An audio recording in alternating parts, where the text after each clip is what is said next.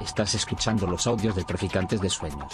Traficantes.net. Pensamiento crítico para prácticas rebeldes. Traficantes de Sueños. Traficantes de Sueños. Bueno, en primer lugar, eh, daros las gracias a todas y a todos y a todes por, por venir a- aquí eh, y sobre todo también dar las gracias a Traficantes, que nos vuelve a, dejar su, una de sus sedes para, para presentar esta maravilla del libro. Yo voy a presentar a, las dos personas que van a protagonizar la, presentación y también explicar un poquitín eh, la, la historia de este libro, que es una historia interesante de, bueno, de traducción, pero también de, de traducción cultural. ¿no? Eh, Vera Curtis publicó este libro en el año 2013 y ya en su momento tuvo bastante repercusión porque no había en aquel momento ni ahora ningún libro específico sobre la realidad de las vidas de las lesbianas gitanas. Y ella tuvo el, valor y la inteligencia de, de elaborar el libro y también entrevistó a otras primas de los Balcanes, de Europa del Este, con lo cual bueno configuró un, libro, en mi- en mi opinión, imprescindible. Eh, ahora que se habla tanto de, interseccionalidad, pues este libro ya era pionero en aquel momento y su mirada es una mirada feminista, romaní, radical además, y bueno, pues tuvo eh, ese valor, ¿no? El libro, aunque ya circulaba, pues eh, a mí me parecía imprescindible, pero digamos que las editoriales a las que se lo proponía no, no me hacían mucho caso. Esta cosa que hay a veces con el feminismo de, bueno, esto no es interesante, o con la cultura romaní, uy, esto no es interesante. Bueno, pues aquí se mezclaba todo y no había manera.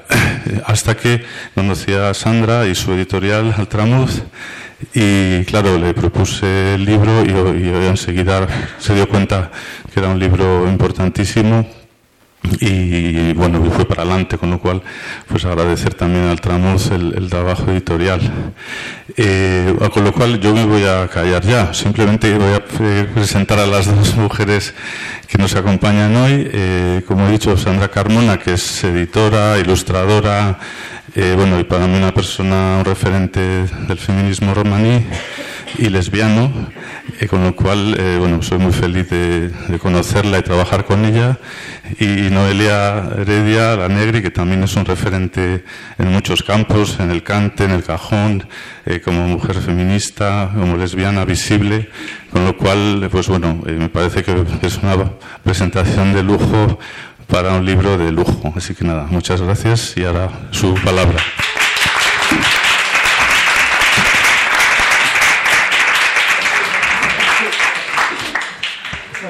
Voy a coger este porque yo hoy tengo que deciros que yo estoy nerviosilla y seguramente en algún momento me, veáis leer, pero bueno, como no soy catedrática de nada, no tenemos nada que demostrar ninguna de las que estamos aquí, así que estamos en casa, ¿no? Y a, y a salvo y a gusto.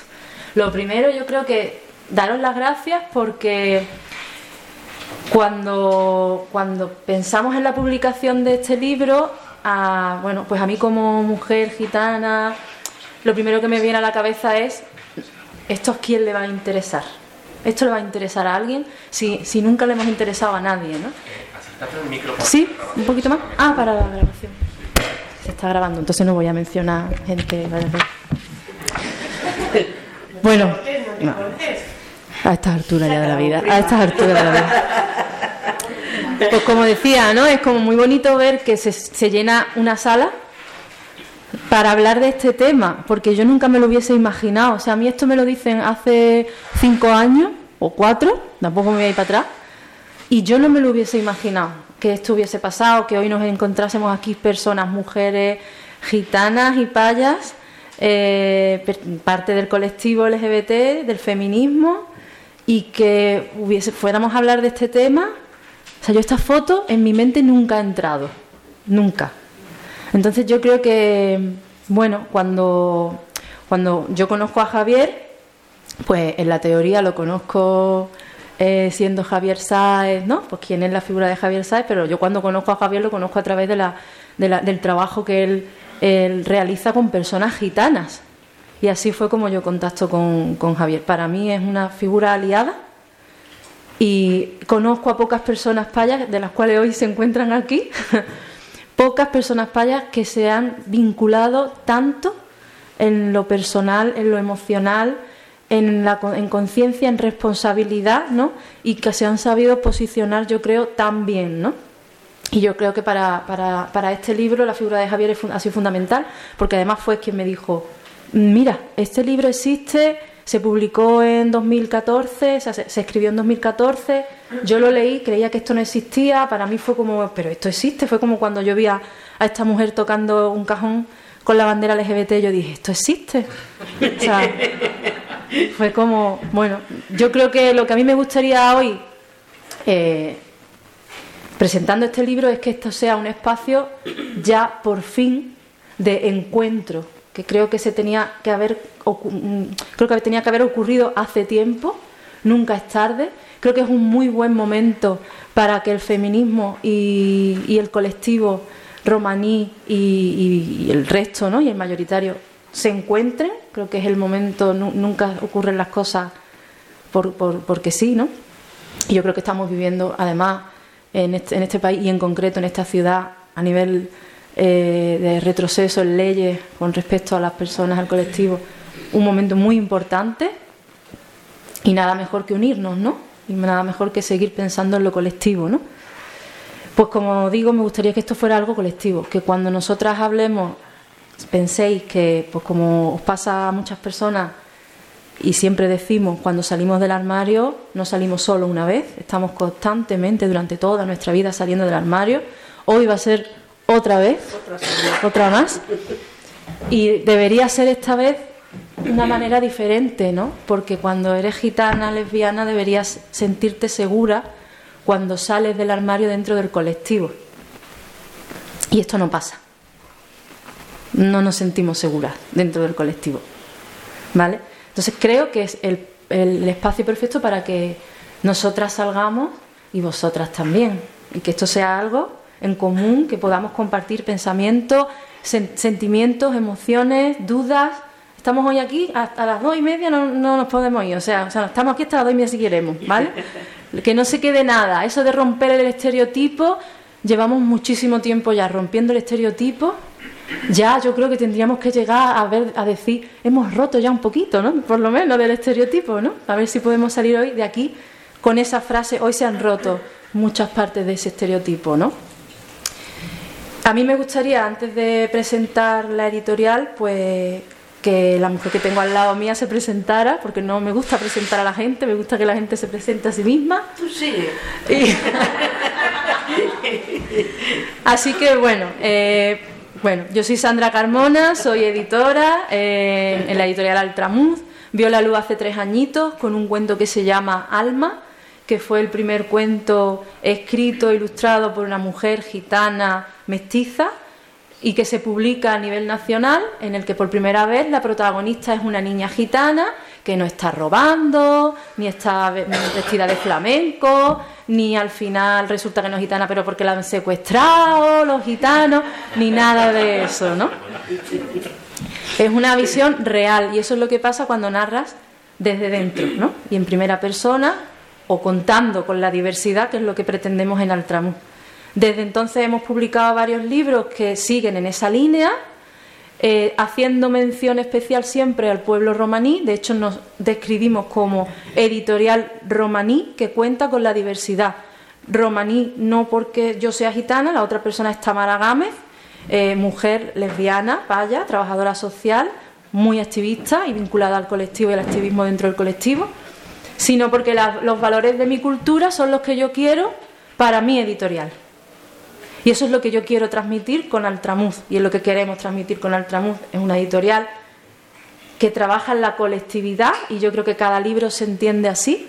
Hemos contado en cada libro con personas con las que seguimos en contacto, con las que creamos esa familia, y, y que la manera de narrar sea siempre desde dentro si publicamos, como hemos hecho, un libro sobre una familia siria que huye de Alepo a causa de la guerra y llega a las costas de Málaga, aunque ese libro lo escriba una escritora malagueña, porque la familia que nos acompaña no tiene el nivel de, conocimiento del idioma para poder escribir ese libro, ese libro se escribe acompañado de una familia siria que huye de Alepo, que llega a las costas de Málaga y son quienes luego eh, contamos también con mujeres sirias que presentan ese libro y hablan de su propia realidad.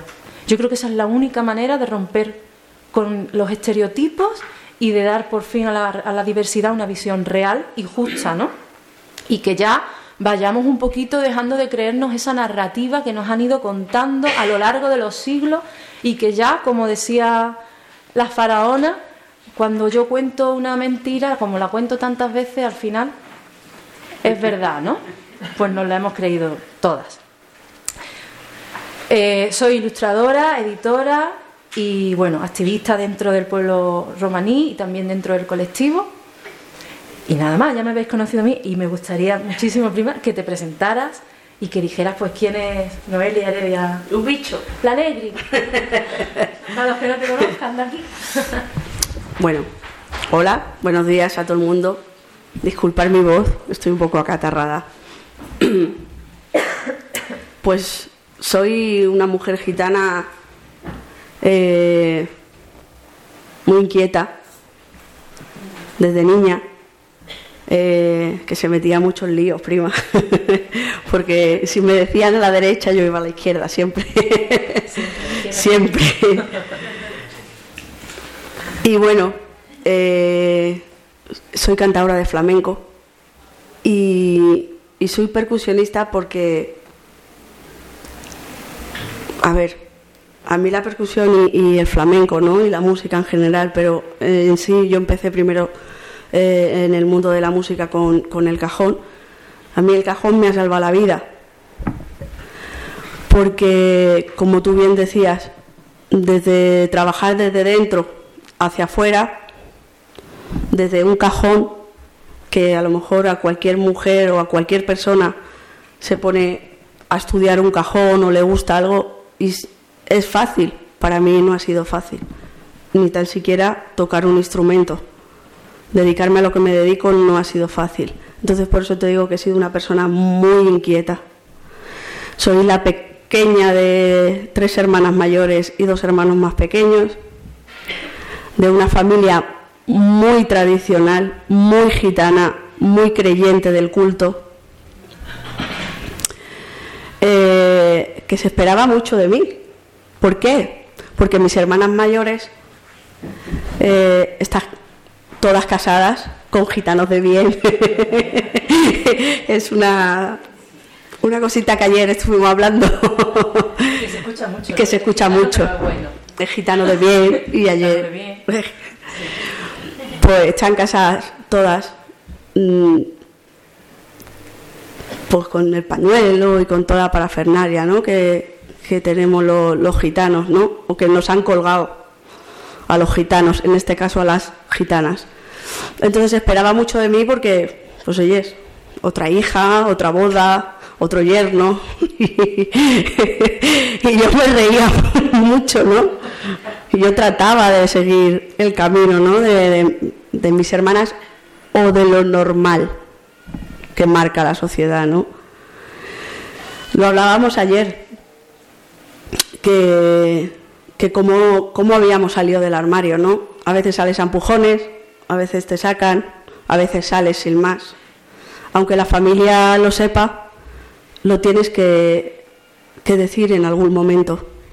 Yo, yo no encontraba el momento, a pesar de que soy una persona, una mujer muy inquieta desde niña y, y, que, y que lo digo todo. O sea, creo que soy una mujer muy transparente. ¿Por qué? Porque mi abuela y mi madre son así y yo soy así por lo que por, por ellas, ¿no? Yo soy una mujer feminista por mi abuela. Yo le decía a mi abuela, abuela, ¿tú eres feminista? Y me decía, ¿qué es eso, hija? ¿Qué palabras más raras me dices? ¿Que soy qué? Digo, abuela, pues feminista, mira, feminista quiere decir esto, esto. Y hace, vamos, que mando yo en la casa, ¿no? Que el abuelo no. Decía yo, eso es. pues por eso soy la persona que soy y le doy gracias a Dios por, por haber tenido esa madre, esa abuela, ¿no? Que me han... Porque la tradición gitana y los valores gitanos nos la dan nuestros viejos, ¿no? Y le doy gracias a la vida por, por esa tradición que me ha dado mi, mi gente mayor.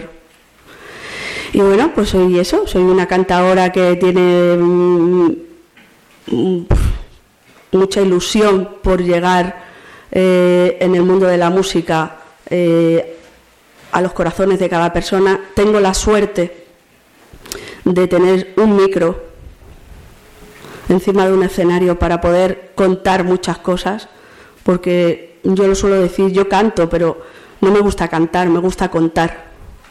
Si cuentas cosas, la gente se siente identificada, ¿no? Y te lo llevas a tu terreno.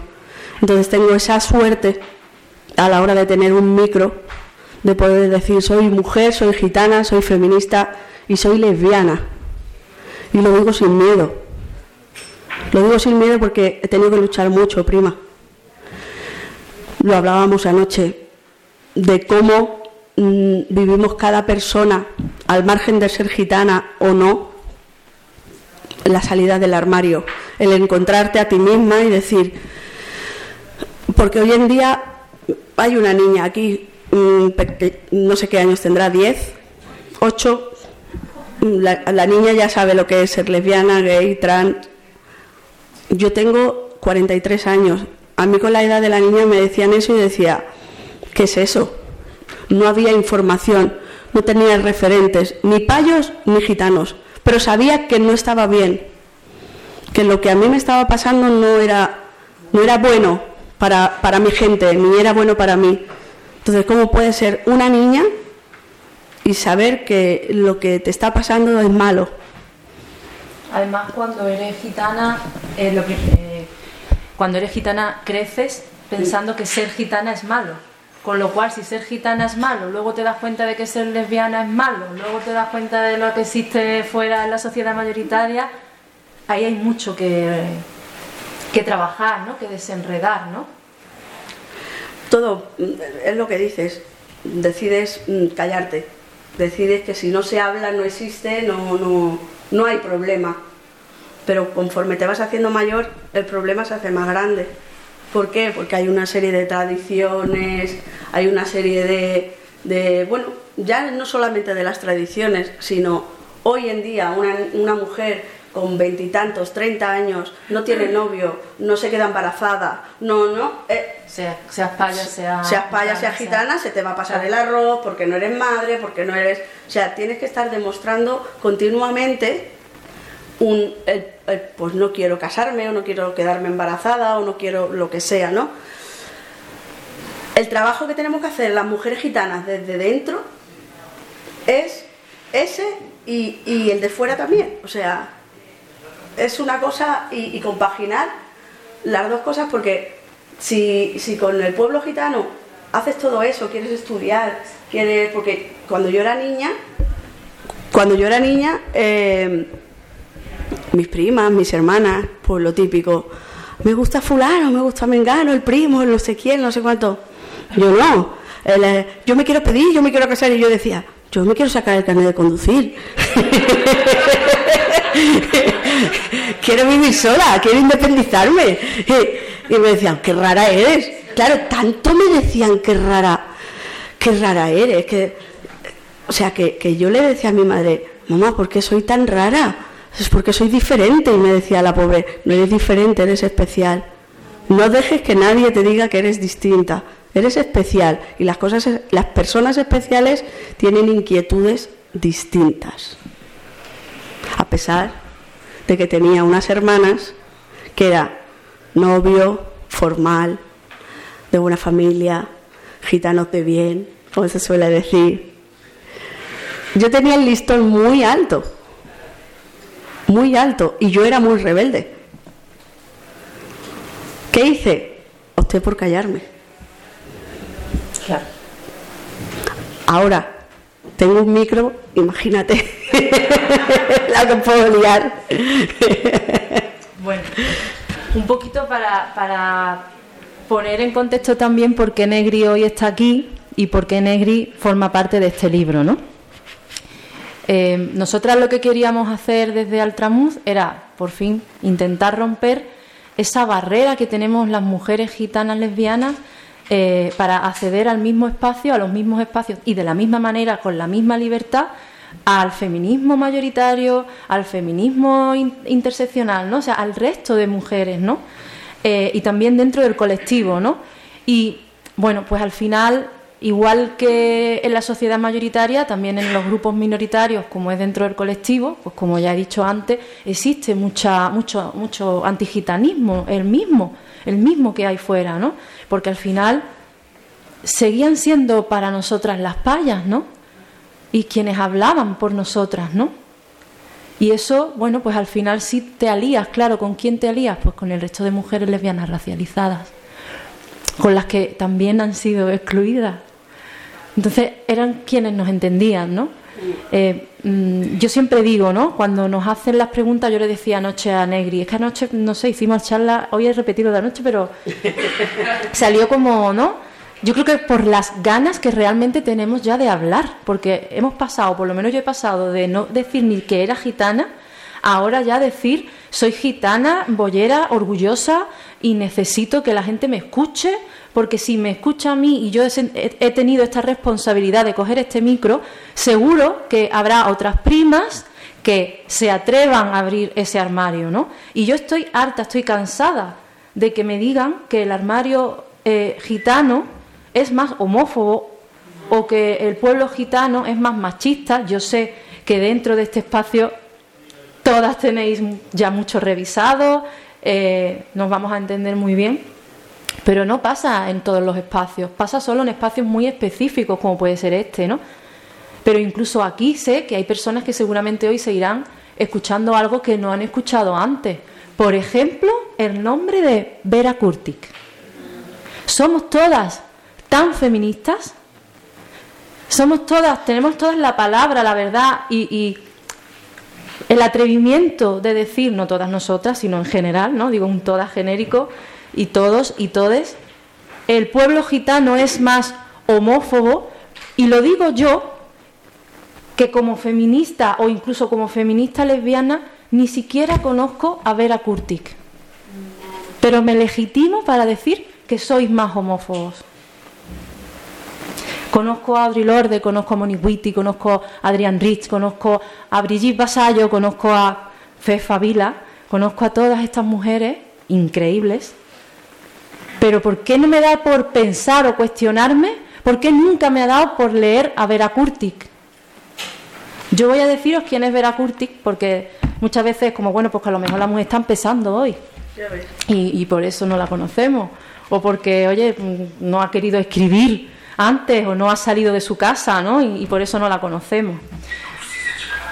Vera Kurtik es una mujer feminista y romaní de Serbia. Hoy tenemos aquí a una prima. Yo estoy súper orgullosa, muy, contenta, porque esto es como de verdad lo que se ha juntado aquí hoy. Esto no es normal. Sin fin de fiesta no nos vamos hoy. bueno, eh, a mí me gustaría que luego ella hablara de sí misma. Ella viene de Rumanía, es lesbiana, romaní. Eh, conoce a Vera Kurtik en persona, quiere decir que está en su cotidianidad donde, de donde ella trabaja y en el proyecto que está presente. Y, bueno, pues yo creo que también es muy importante, yo creo que es importante para todas nosotras lo que está pasando hoy aquí.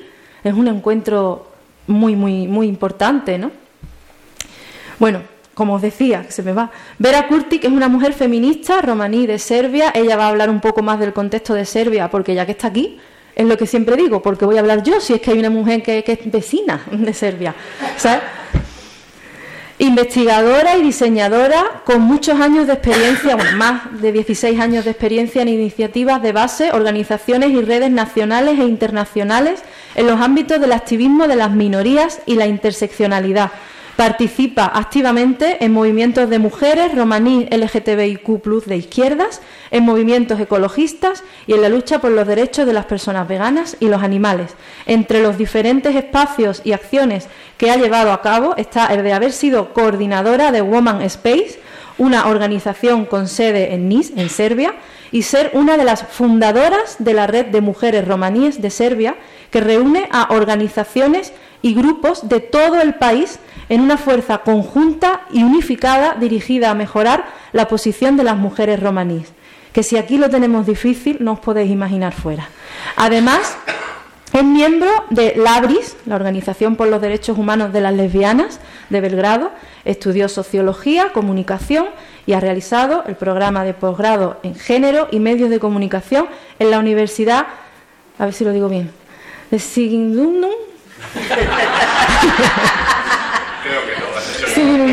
Luego dices tú mejor que yo.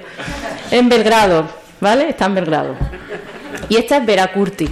Esta es Vera Curti.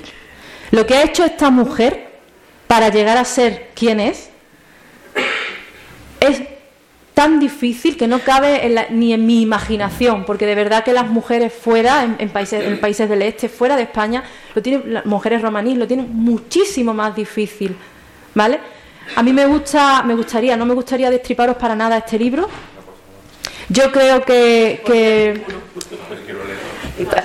Hombre, no, no, spoiler ninguno, spoiler ninguno. Eh, pero sí me gustaría que entendierais que el patriarcado es el patriarcado. No hay un patriarcado gitano, no hay un patriarcado, no. ¿Vale? Y yo creo que lo vais a entender muy bien con esto. A mí me sirve, a mí me sirve, o sea, a lo mejor a ustedes también, no lo sé. Yo no soy de, hablar tan eh, con tecnicismo, no me vais a escuchar eh, un vocabulario más académico, porque cuando yo hablo quiero que me entiendan mis tías, mis primas, mujeres que no han tenido acceso a espacios académicos y yo sé que si, ellas me entienden, vosotras también, ¿no? Eh, cuando ahora estamos viendo las manifestaciones de personas que dicen que son españoles, españoles, ellos son los españoles, ¿qué es lo que más caracteriza al español? La religión, ¿no? La bandera, el idioma, el machismo, el clasismo, el racismo, se entiende perfectamente, ¿no? Cuando te sientes que te van a quitar tu identidad, ¿a qué te aferras más? A creo que los símbolos identitarios que se han estereotipado más, que son mucho más eh, radicales, ¿no? Más extremistas, por así decirlo, no me gusta decir radical, más extremistas, ¿no? Y ahí lo entendemos, ¿no? Cuando una, cuando una minoría, eh, un hombre gitano, siempre va a estar por debajo de una mujer paya. Siempre. Cuando unas personas gitanas se lo quitan todo, cuando al pueblo gitano nos lo quitan todo, porque nos dejaron sin nada, nos arrebataron todo, hasta nuestra historia nos han borrado. ¿A qué te vas a aferrar? A lo que dicen que es lo más gitano, que encima en España ni siquiera era lo que traíamos, sino que fue impuesto también aquí. Eso se entiende, ¿no? Por eso cuando yo digo que dentro de mi familia gitana son más homófobos porque son gitanos, es como cuando decimos, para mí es como cuando a mí me dicen, es que los gitanos vivís así en la pobreza porque os gusta. Os gusta, es vuestra naturaleza vivir, ¿verdad? Es así. Entonces, si no vives así es que no eres gitano. El gitanómetro que además lo inventaron las personas payas, ¿no? Es que te lo marca como tienes que ser, ¿no?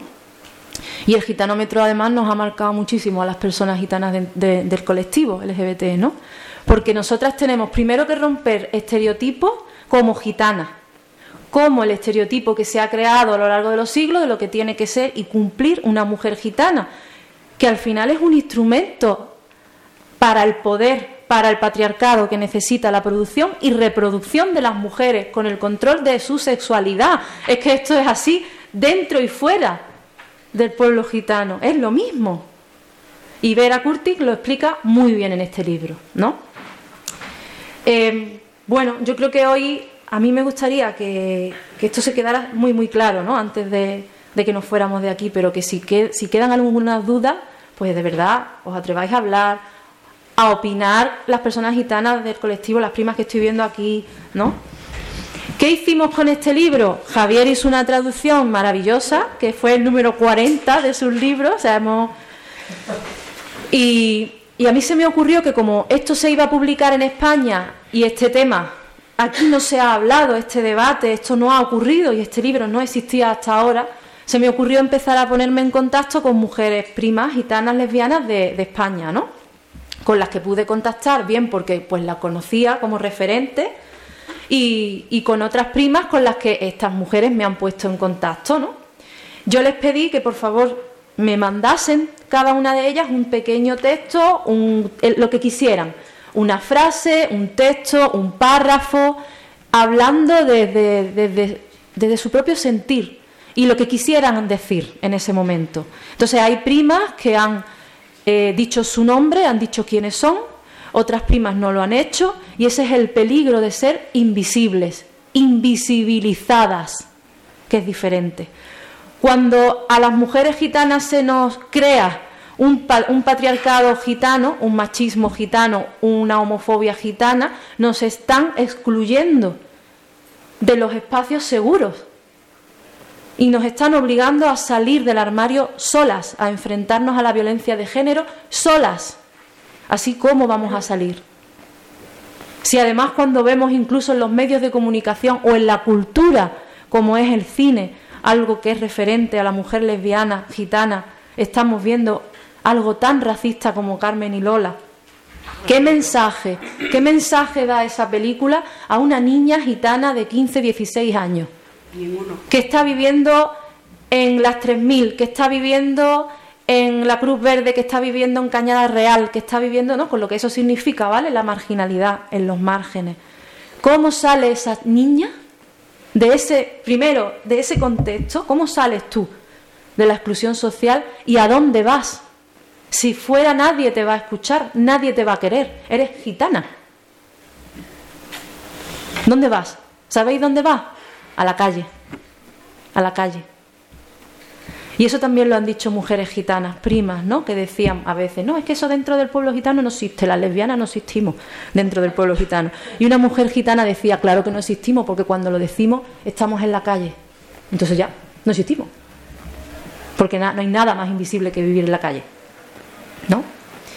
Em, bueno, pues me encuentro la sorpresa de que de pronto se crea un grupito al principio clandestino, un poquillo, y se crea una red muy bonita en la que estamos primas de todas partes de España y primas que no viven en España y yo ya, esto está creciendo y esto va a seguir creciendo. Contactamos con primos, obviamente, a los que les decimos, mira, si conoces alguna prima, dile que esto existe, por si quieren darme su número, aquí nadie va a decir nada, esto va a ser un lugar seguro y yo ahí empiezo a hablar del libro, de Vera y de lo que va a significar. Hay mujeres como, como ella, como Negri, hay mujeres como Patricia Galván, que creo que conocéis, ¿no? que es gitana, monologuista, ¿no? que está haciendo, bueno, creo que aquí en Madrid. Eh, Sandra Santiago, que es futbolista, también ha salido del armario. Hay mujeres que, que, bueno, Carmen, eh, A, leéis A, y cuando leáis a A, va a dar la- daría, hubiera dado la charla mejor que yo. Y está Alba Flores, también, que, bueno, pues Alba lo que ha hecho ha sido coger el micrófono que ella tiene, que si nosotros tenemos hoy este, pues el suyo, imaginaos cuál es, y lo importante que es que Alba Flores haya querido participar en este libro y haya querido decir lo que ha dicho, ¿no? Y esto es lo que hemos hecho. Desde Altramuz, esto es lo que hemos hecho. Nos hemos encontrado una sorpresa muy bonita. Al principio yo tenía mucho miedo por ellas porque era exponernos y todo el tiempo es, es eso, una exposición humana. Yo también muchas veces digo, jo, es que claro que me pongo nerviosa, claro que se me olvida lo que estoy diciendo, es que me estoy hablando de algo que a mí se me mueve muchísimo. Yo cuando me vaya de aquí, cuando salgo por la puerta, mi, empiezo a temblar de manera automática, no puedo controlarlo todavía, ¿no? Porque lo que estoy diciendo es algo que antes no me atrevía a decir y porque no sé qué me voy a encontrar. Mujeres gitanas nos hemos ido al, al ministerio invitadas, al Ministerio de Igualdad, con un encuentro de mujeres gitanas y cuando hemos salido del ministerio al día siguiente las redes sociales eran un hervidero racista. Y eso es lo que yo me he ido tragando mientras llegaba a mi casa. Que si he ido a vender la droga, que si he puesto el puesto de melocotones, que, si la ministra se había cogido el bolso bien mientras estaba allí. Al día siguiente nadie dio un comunicado oficial y dijo, se acabó. ¿Por qué no se acabó también para mí? Lo siento si me pongo muy seria, pero es que es una cuestión seria, ¿no? Es así. Bueno, pues yo creo que este es el momento para decir se acabó para todas, ¿no? Y, este, y estos encuentros. A mí me gustaría, pues ya, una vez hablado del libro y todo esto, pues hemos hablado de, la homofobia dentro y fuera de, del, del, pueblo gitano. Eh, me gustaría que hablaras un poco de tu activismo, porque es verdad que tu arte está muy vinculado a tu activismo y me gustaría que, hablaras un poco de a raíz de, de cómo tú te visibilizas ha sido referente para mujeres gitanas y mujeres gitanas lesbianas. Bueno, la palabra referente a mí me da mucho miedo y respeto. Miedo, pues porque estás en tu casa siendo una, una mujer joven y, y ser ese referente o esa imagen de, de mujer gitana, eh, artista eh, lesbiana que ha salido fuera, para una persona que esté dentro, que le salga bien o que le salga mal, que tú seas la muestra, ese botón, ¿no? Que se suele decir, eh, a mí me, produce mucho respeto. Yo me he vuelto una mujer gitana referente sin darme cuenta, prima. De verdad porque esto es como mm, en el Titanic, sálvese quien pueda, ¿no? Yo cuando cuando fui creciendo, ¿no? Eh, eh, eh, mi persona era me tengo que salvar yo y cómo cómo abordo esto, o sea, yo no tenía ningún plan, ni el B, ni el A, ni el C, no había planes, era según según me llegaban las cosas, o las esquivaba o, eran golpes. No me terminaba de levantar de uno cuando me venía otro. Si no era por mi familia, era por la gente de fuera, que es la sociedad mayoritaria, ¿no? O sea, como bien está diciendo ella, tenemos que demostrar doblemente. Yo le doy mmm, gracias al universo porque tengo muchísimas amigas payas muy buenas que estáis aquí, os veo, sois compañeras, que somos familia, me apoyáis porque en mi colectivo, mis primas, no sabían, mis hermanas no sabían que yo era lesbiana. Y si lo sabían, como no lo hablábamos, como no podía hablarlo, no ni me podían echar una mano. Yo sabía que eso no estaba bien. Cuando la prima Sandra me dijo de, participar en el, en, el, en el, libro, de que si quería, que si, que si no quería dar mi nombre, que lo entendía, eh, me quedé pensando y, y le dije, sí, por supuesto. Y estaba, estaba con, con Soraya y unas amigas en la playa. Hicieron las tres. y me miraron en plan de, ¿en qué lío se estará metiendo ahora? Y le dije, yo creo que es de recibo que ya salga mi nombre en algún lado. Que yo salí del armario en un momento y hubo un revuelo muy grande entre las familias gitanas de Madrid. Porque mi familia dentro del, pueblo gitano hay familias muy grandes, no más importantes ni menos importantes, pero más conocidas, ¿no? Los Heredias somos muchos, somos de aquí, de Cascorro, de toda la vida, y nos conoce mucha gente. Entonces, el mazazo que eso mmm, generó en, Madrid fue tremendo fue brutal y era como, ¿cómo puedo yo abarcar eso? Y era tal el miedo que lo decía, tuve que decir que sí porque me plantaron un micro, ¿no? Y se enteraron por la tele, mi familia. Pero tuve que decir que sí con miedo. Entonces, cuando tú me llamaste, fue un sí tan rotundo, un sí de que venga lo que venga, mmm, a por ello, que te corté y me dijo Soraya, ¿tú estás segura en lo que vas a hacer? Te lo juro, ¿eh? Ahí está. Y le dije, no.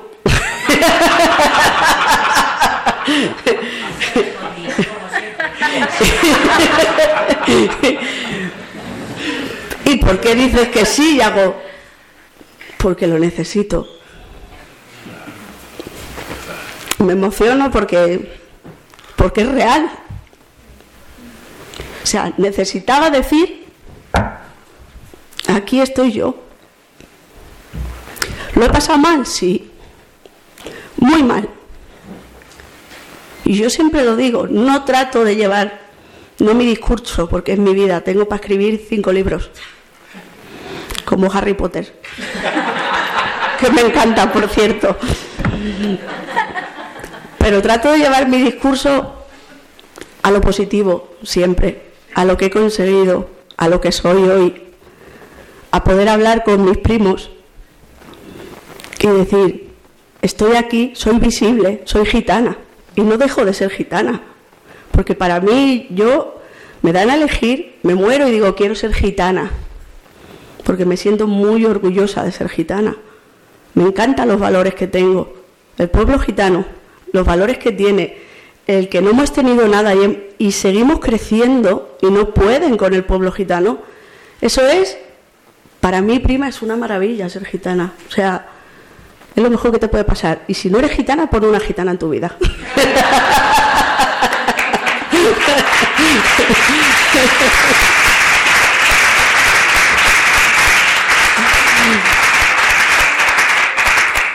Pero cuando yo, yo empecé a salir, ¿no? Ya no solamente del armario, cuando empecé a salir de esa familia gitana tan buena, tan maravillosa, que las payas habláis del techo de cristal, las gitanas hablamos de la jaula de oro, porque lo tenemos todo. Seamos pobres, seamos ricos o seamos de clase media, da igual. Se casa una persona y tiramos la casa por la ventana. Venga vestido, venga comida, venga boda, lo tenemos todo. Queremos un abrigo de bisón, el abrigo de bisón. Eh, Lo tenemos todo. Lo que no tenemos es libertad que la libertad ni se compra ni se vende. Te la tienes que ganar. Por lo menos las mujeres gitanas. Y en yo estar en un espacio que pueda decir a mi primo que es gay, gitano, primo, yo también soy lesbiana, sin que me tiemblen las piernas, no sabéis lo que es eso. Porque es como decir, no puedes decir ni tu nombre, ni quién eres, ni de dónde vienes. Es lo mismo. Eres invisible. Y claro, la miré en la playa, extendimos las toallas que llevábamos comiéndonos unas latitas y unas cervezas. Digo, bueno, niñas, ¿qué hago? Yo he dicho que sí. Y algunas que éramos todas gitanas. Hombre, yo creo que lo tienes que hacer. Digo, no es que crea, es que yo creo que debo de decirlo. Porque poner un párrafo, un sentir, una vivencia, sin firmar quién eres, voy a seguir en lo mismo. Voy a ser invisible igual. Que valoro mucho a las personas que están en ese libro que no anda su nombre. Su situación tiene que ser muy difícil para no estar y no firmar con su nombre. Lo valoro más que las personas que ya lo decimos, porque yo ya he llegado donde tenía que llegar. Es lo que he dicho antes. Yo era mi vida. No quería convertirme ni en un referente ni no en referente. Yo no sabía ni lo que era eso.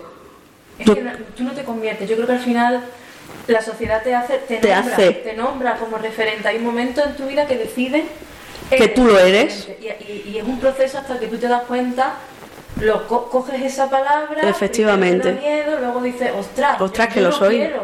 Y luego como o pues si tengo una- un sentido de responsabilidad cuando empiezan niñas a decirte, prima, pues Sí. yo quiero hacer esto también como tú, yo quiero escribir un cuento. Yo quiero ser como tú, a mí me han dicho. tú", ¿no? Y ahí ya es una responsabilidad, ¿no? Me han llamado por teléfono, redes sociales y decir, no te puedo decir quién soy, solo te puedo decir que soy gitana y que temo por mi vida. ¿Qué hago? ¿Cómo lo has hecho tú? ¿Cómo lo puedo hacer? O sea, Soraya siempre es mi salvadora, ¿no? Me- La tengo hasta el moño. Soraya, ¿qué me ha pasado esto? ¿Qué hacemos? No lo sé, pero es que no nos podemos meter en líos que somos las dos unas liantas. Yo pero- creo que lo bueno también al ser gitana, oh, Micro.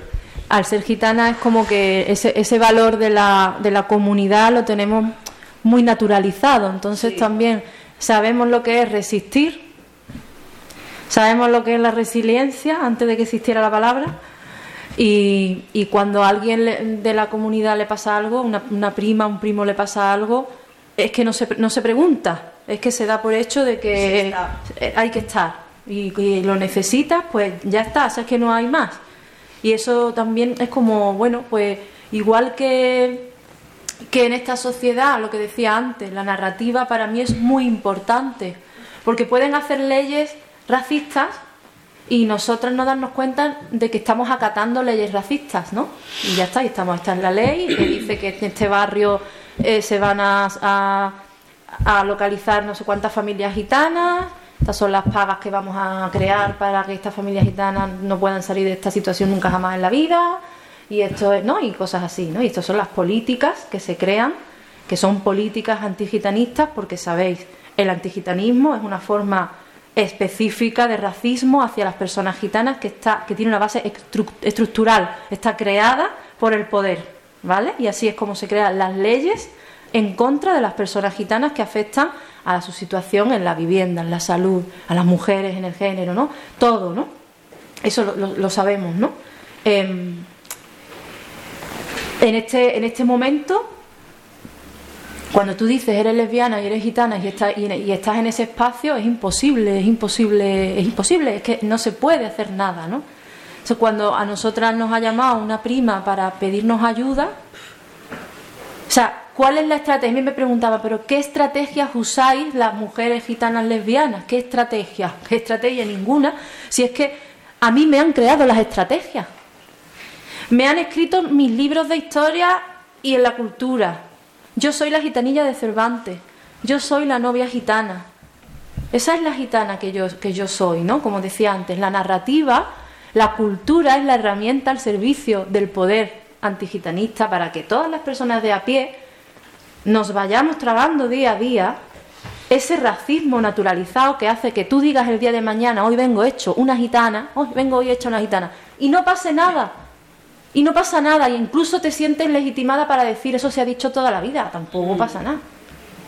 Ese es el antigitanismo. O ¿no? huelo a lumbre, como o, una o gitana. me, o me huelo a humo, como una gitana, ¿no? Eso me lo han dicho a mí. Sí. La última vez que me lo dijeron estaba yo en un espacio feminista, haciendo un arroz. Y me dice mi compa de lucha, uy, mira aquí que me había ido volviendo a, a gitana.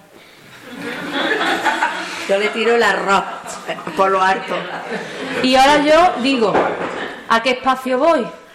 Le doy un sartenazo. Para yo, ¿a dónde voy?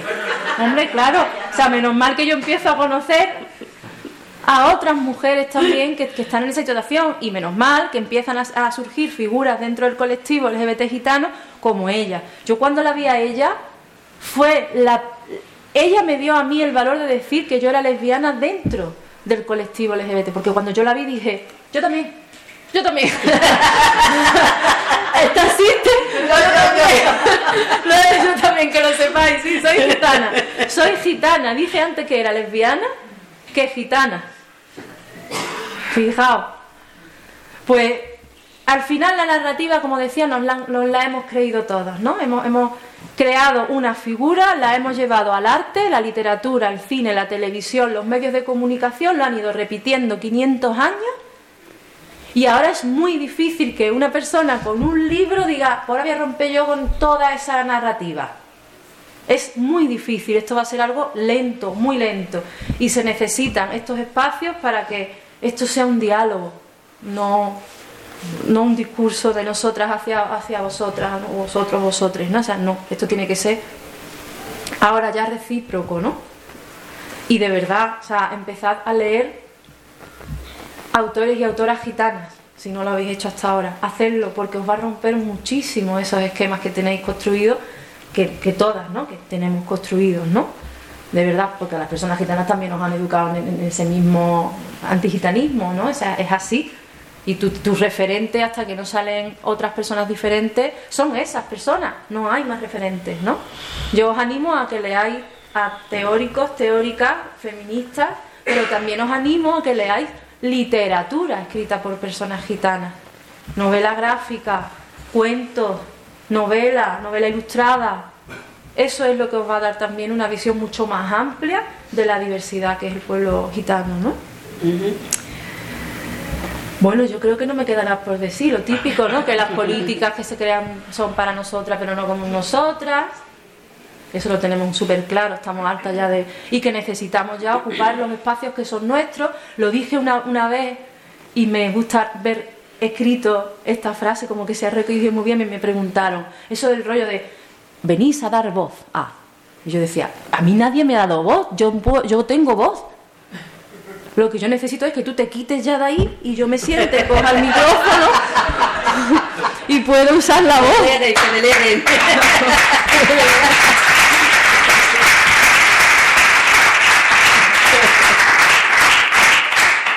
Bueno, pues creo que hemos hablado muchísimo. A mí me gustaría escucharos, incluso bueno, abrir un poco de debate. Abrir un poquito de debate, si queréis, mm, o nos quedamos aquí sentados, que la barrera está de la mesa, no sabemos si... Hay dos micros que, vamos a ir pasando. Y, no sé si, si, tú te quieres sentar en el cajón. Ahora. Primero las preguntas. sentamos? ¿Sí? ¿Tú te quieres quedar ahí? Sí. ¿Sí? vale. Bueno, pues yo te doy los dos y así lo vais pasando se mueva. ¿Quieres pasarlo tú? El micro, por si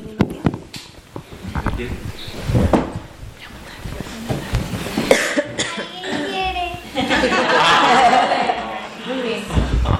Tenemos a la voluntaria, azafata de Venga, yo voy a hacer una pregunta. Bueno, habéis estado. Uy, madre mía. Habéis estado hablando de Carmen y Lola, eh, la película, que ha sido un tema muy, muy discutido. Y yo quería preguntaros si vosotras como mujeres gitanas lesbianas veis algún personaje en la ficción cinematográfica o en series o tal que realmente sí que sintáis que os representa sin esos estereotipos y sin ese digamos ese fatalismo eh, final del, de, bueno en general las lesbianas en general siempre hemos acabado muertas en la ficción o, descarriadas o locas, pero pero en Carmen y Lola es verdad que además se acentúa por, por, eh, por, ser gitanas. Entonces, pues esa es mi pregunta. A mí el personaje que me viene ahora mismo es el personaje de Lole que hace Alba Flores en la película Te estoy llamando locamente. Para mí ha sido el... O sea, cuando terminó la... Yo cuando salí, cuando salimos del cine, yo le, escribí el nombre del grupo. Yo lloré ahí como por fin. Así sí soy yo. Así sí soy yo. Y así sí conozco a muchas primas, ¿no? Pero bueno, y, que las realidades de las mujeres gitanas lesbianas somos muy, son muy diversas. No hay ninguna igual a otra, igual que el resto de, personas. Lo que pasa es que a nosotras nos han vendido que mientras el resto de la sociedad avanzaba y cambiáis y sois diversos, las personas gitanas y las mujeres gitanas somos estáticas, somos siempre la misma. Una foto de 1800, de 1900 la pones en blanco y negro y dices que es de 2023 o la pones en color y dices, sí, esto es Sevilla, en el barrio de Triana hoy. Y dices, ah, pues sí, es verdad. Y se lo creen, porque se nos ha mantenido esa fotografía, esa fotografía no ha cambiado. Entonces, yo cuando vi el personaje de, que hace Alba, que también ha hecho personajes de mujer lesbiana en, Vis a Vis, por ejemplo, ¿no? Para mí ese es el referente. Y lo contrario es Carmen y Lola. hay, un personaje que está muy bien, el de Sin Huellas, que me gusta. Ah, sí sé quién es. ¿Sabes? Sí.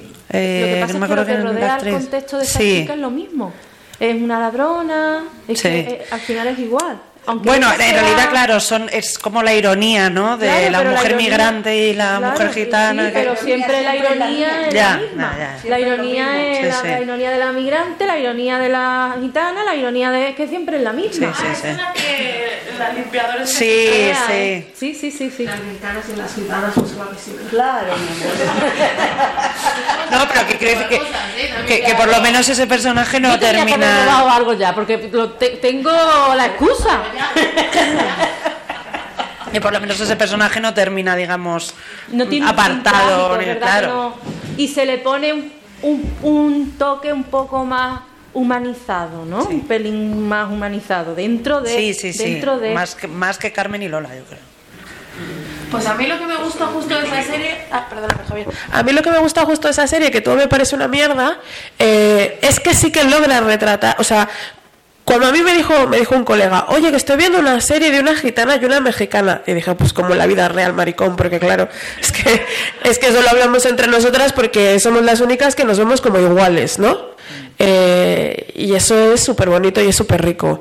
Entonces, la serie me parece un horror, pero sí que creo que es un acierto que posiblemente los productores y, y la guionista, etcétera, etcétera, eh, lo han pensado totalmente desde el racismo, pero han logrado eh, poner esta alianza que tejemos entre personas, eso es, ¿no? Y ahí, o sea, eso sí que me ha gustado. He dicho, pues mira, sí, es que esto es así, ¿no? Finalmente, entre comunidades racializadas que sufrimos el racismo, ya sea por ser migra o por ser gitanas o por ser negras, eh, se crean estas alianzas que construyen familia, ¿no? Y, y eso es como, como, a mí es lo que me ha gustado de la serie. Todo me parece el horror, pero eso es. A mí me gusta la versión de la canción de Tangana de... Ah, pues no, eso está muy bien. Pero bueno, ya que tengo el micro, voy a aprovechar eh, para, para agradecer eh, la edición, que es preciosa, que te voy a pedir que me hagas eh, el diseño de estas flores con tijera para tatuármelo, porque son una preciosidad, o sea, es muy fuerte. Eh, y hay algo que me llama mucho la atención de Vera, ¿no? Y que creo que, que una vez más se da entre entre feministas racializadas y entre feministas lesbianas racializadas, que es la profundidad de la interseccionalidad en todas nuestras luchas. No es solo que toda una serie de marcas eh, nos opriman, ¿no? Sino que también nosotras nos implicamos en todas las luchas. O sea, no me parece baladí que, que Vera sea vegana, por ejemplo, ¿no? Me parece profundamente anticolonial que Vera sea vegana. Entonces sí que quería, quería hacer notar eso, ¿no? Que las personas eh, a las que nos atraviesan muchas opresiones eh, le damos vida como tal a la interseccionalidad y nos implicamos en cada una de las luchas porque entendemos que, que ser verdaderamente anticoloniales es implicarnos en todo lo que el pensamiento moderno colonial se, se empeña en exterminar, ¿no? Que somos nosotras. Así que muchísimas gracias, Sandra, ya te lo había dicho, pero te lo digo otra vez, muchísimas gran, gracias por, por este libro. Muchas gracias a ti. Te carmelo mucho. Hola. Am, yo voy a intentarlo en, en castellano, pero yo no soy muy buena hablando. Bueno, como quiera, tenemos, tra- tenemos un traductor Sí, oficial. me- pero me, yo voy a intentarlo porque yo quiero Vale. intentar. Me yo vengo de Portugal.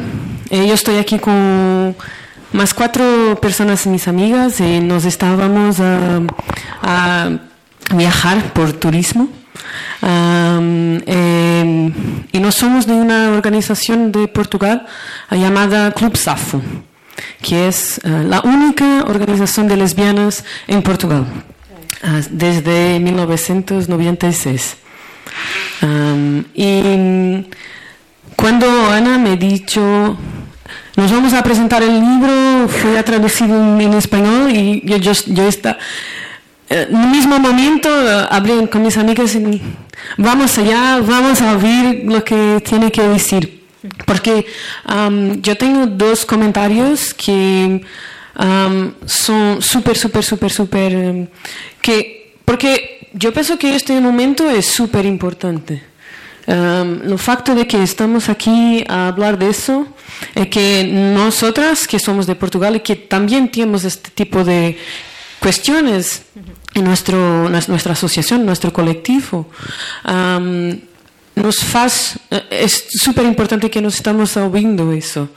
Uh, y que podemos uh, llevar esto conozco para, para Lisboa. Um, entonces, primeramente, muchas gracias por, uh, por, por, estar aquí y por nos dar la oportunidad de oír-vos. Um, es muy, muy, muy importante. La segunda cosa que yo pienso que, es, que, gustaría de decir es que cuando pienso en estas, en estas cuestiones, um, yo siempre pienso en quién, es la, le, quién son las personas que pueden hablar de nosotras. Y yo pienso en este filme que ustedes estaban hablando de Carmen y Lola. Y yo vi ese, esa película en un queer festival. Sí. A, a, mí me llamaron desde Málaga, se organizó también un, un festival mm. LGBT de mm. cine mm. y me llamaron a mí porque desde una, de una entidad LGBT se iba a proyectar Carmen y Lola por si quería ir yo a hablar. Se me echaban a los lobos y encima... Pero para mí es una, una gran maldad que un festival queer ha traído esta película porque no es queer. De todo. es queer. Eh, eh, eh, para mí, esta idea de que quién puede hablar, después, claro que nos vamos a ver las personas que están haciendo este, este uh, festival son todos hombres, gays, blancos, pero haciendo esto y pensando en esto, yo pienso en que cuando pienso en las interseccionalidades, cuando pienso en cómo crear familia, yo siempre uh, traigo esta pregunta um, conmigo, que es, ¿cómo hacemos esto? ¿Y cuál es vuestra experiencia de hacer esto? ¿Cuáles, uh, ¿Cuáles son las prácticas? ¿Cómo hacer eso? Eh, y digo eso, eh, yo estoy diciendo eso porque en cuanto una persona que intenta uh, desde a 15 años crear esta comunidad, nos tenemos que, que, tener atención en un, un, conjunto de cosas. Una de ellas es que nos tomo, nos, no, nos, nosotras estamos enfermas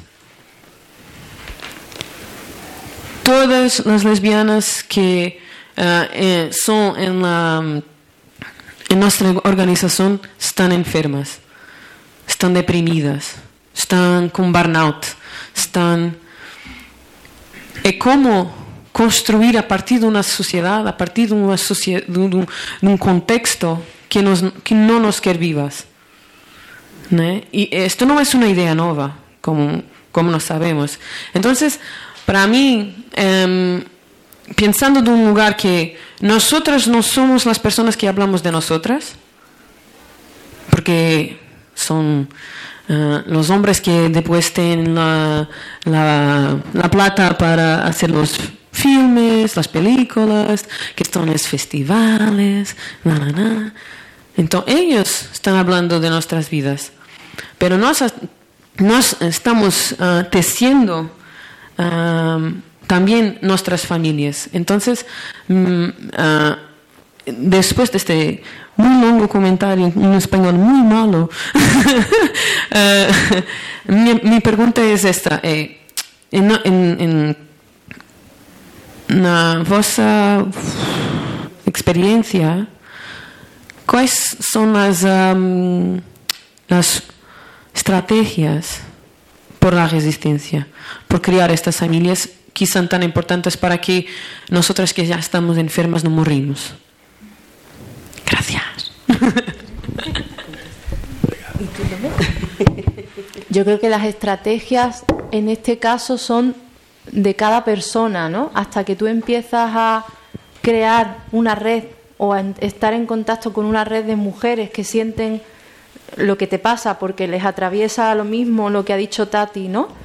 Nos hermanamos con mujeres racializadas porque son las que obviamente se asemejan mucho más a la realidad que vivimos nosotras, eh, porque han usado esas estrategias, porque han sabido crear redes. Entonces yo creo que las mujeres gitanas, eh, cuando no es con otras primas, buscamos a estas otras mujeres o mujeres lesbianas, payas, que sí han llevado la interseccionalidad a la práctica, que sí han sabido posicionarse eh, dentro de su propio privilegio y ser responsable ¿no? con, lo que significa ¿no? estar en estos espacios, que son militantes en espacios también y que son amigas, que son hermanas. ¿no?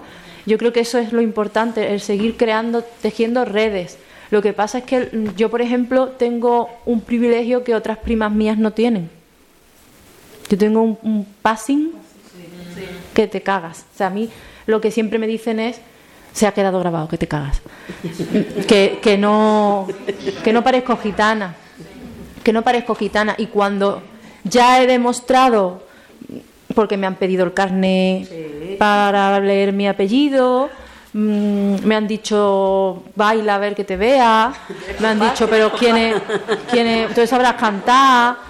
¿Quién es tu padre? de, qué familia eres? Todo eso.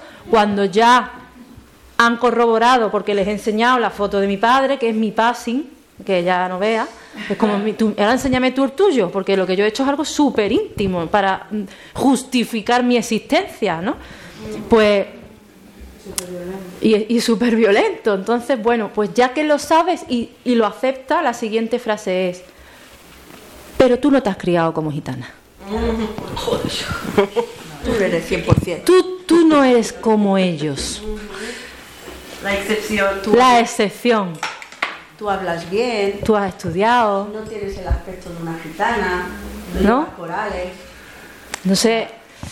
Mi estrategia ha sido primero callarme a mi padre desde pequeñita, cuando él veía que yo estaba creciendo y ya era consciente y me dolían las cosas, me decía, tú no digas nada, tú cállate, tú nunca digas que eres gitana, no te marques. Además, me, acuerdo que fijaos la frase que utilizaba mi padre para decirme que no me marcara.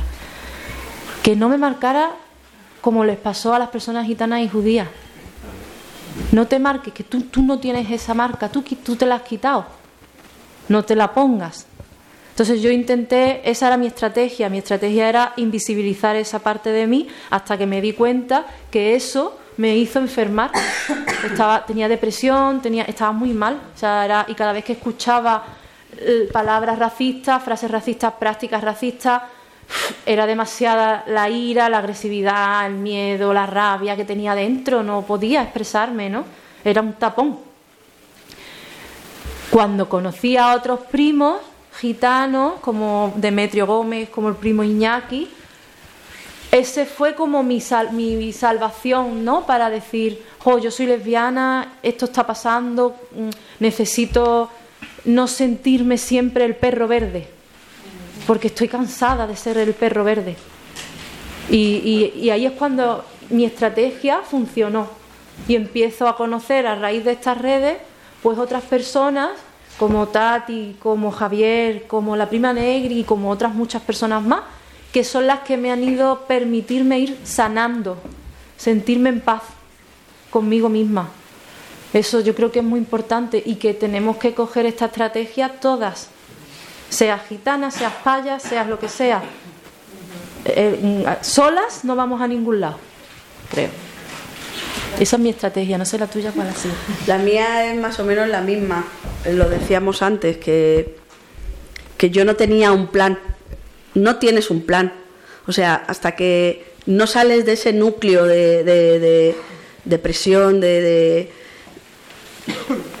de, ese núcleo de, de, las familias gitanas y, de tu vida, ¿no? En sí.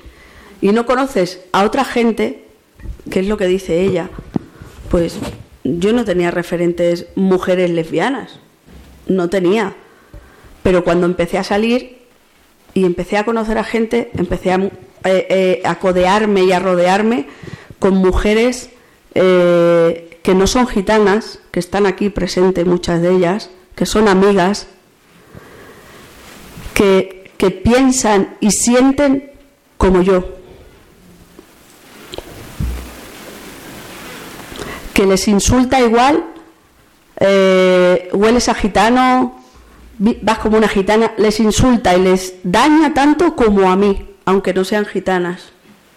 Luego te vas metiendo más y como tú dices, pues deme el aquí presente Iñaki, yo era como, yo decía, si ellos han podido, yo creo que yo también. Lo que pasa es que son hombres. Incluso lo tienen más fácil siendo gays. Pero indagando, indagando, o sea, yo decía, tiene que haber gitanas. tiene que haber alguna gitana. Pero sí las había, pero no daban la cara. Porque yo he tenido novias gitanas. Pero no daban la cara. De hecho, ayer lo estuvimos hablando. Yo tuve mi primera novia, fue una amiga mía, y le entró el gitanerío y dijo, después de nueve años, "Mm, me voy a casar con un hombre gitano, porque no le puedo hacer eso a mi familia. Pues tanta paz lleves como dejas. Sea, es que no puedes hacer otra cosa. Unirte, la unión. Donde está la unión, ahí está la fuerza. Porque si estamos ahí, somos pocas, pero si nos desperdigamos, somos esa voz ahí perdida en el desierto. Nos unimos, pues esa voz se hace gigante y pedimos un poquito de reverito. Y no hacer caso, no hacer caso, tanto caso de lo que dicen de es que eso es lo raro. Tú estás en los márgenes de los márgenes de los márgenes. O sea, como yo sigo escuchando que soy lo raro, lo raro, lo raro, lo raro, ¿cómo voy a salir del armario? ¿Dónde- especial, prima, O sea, especial. pero, pero es que al final hay que darles mensajes más positivos a las primas que están en el armario, porque es que que no estén aquí se- sentadas no quiere decir que es que no estén. Hay muchas mujeres gitanas bolleras en el mundo, ¿vale? O sea, la, igual la estadística por lo mayoritario, pues lo referente, pues eso, el, el tanto por ciento equivalente en el pueblo gitano. Igual. Igual. ¿Vale? Entonces hay que empezar a cambiar eso de, pues que claro, y soy, soy muy pocas, ¿no? No somos pocas porque no, no pueden salir. Eh, hola, que yo quería en primer lugar daros las gracias inmensas por eh, traducir eh, el, libro eh, a esta autora que, que yo desconocía y publicarlo y, y ponerlo a- en palabras eh, de vuestra propia historia, de una historia que a través de un libro se encarna en, en muchas experiencias, en la de en las que estáis ahora hablando aquí, pero en otras que no están. Pero también eh, me resulta muy interesante porque explica de alguna manera o facilita explicar eh, la lesbofobia en su conjunto. Es decir, que hablar de, mm, de racismo a las mujeres lesbianas gitanas para mí es ampliar el contexto de pensar cómo debe ser la política para las lesbianas, partiendo de que somos, en general, yo creo que eso nos une, por lo menos nos une cuando decís una manera de pensar, a las que piensan como nosotras, a las que nos une, yo creo, aquellas que queremos o que identificamos la violencia del mundo. Y las violencias tan grandes, pero también las lejanas o lejanas o que están fuera, pero también las cercanas. Es decir, aquellas que nos invisibilizan, aquellas o aquellos que hablan por nosotras, aquellos que no nos dejan ser, que no eh, nos dejan escribir, que no reconocen toda una forma de pensar, de hacer y de construir mundo que las lesbianas han articulado. Y eh, esa violencia que, nos impide ser es lo que nos enferma, es lo que dice la compañera portuguesa, es decir, esa impotencia que es una violencia continuada de la inexistencia boyera, la inexistencia lesbiana, una continua inexistencia que hagamos lo que hagamos, mm, des- no existimos, no existimos y crea una violencia brutal.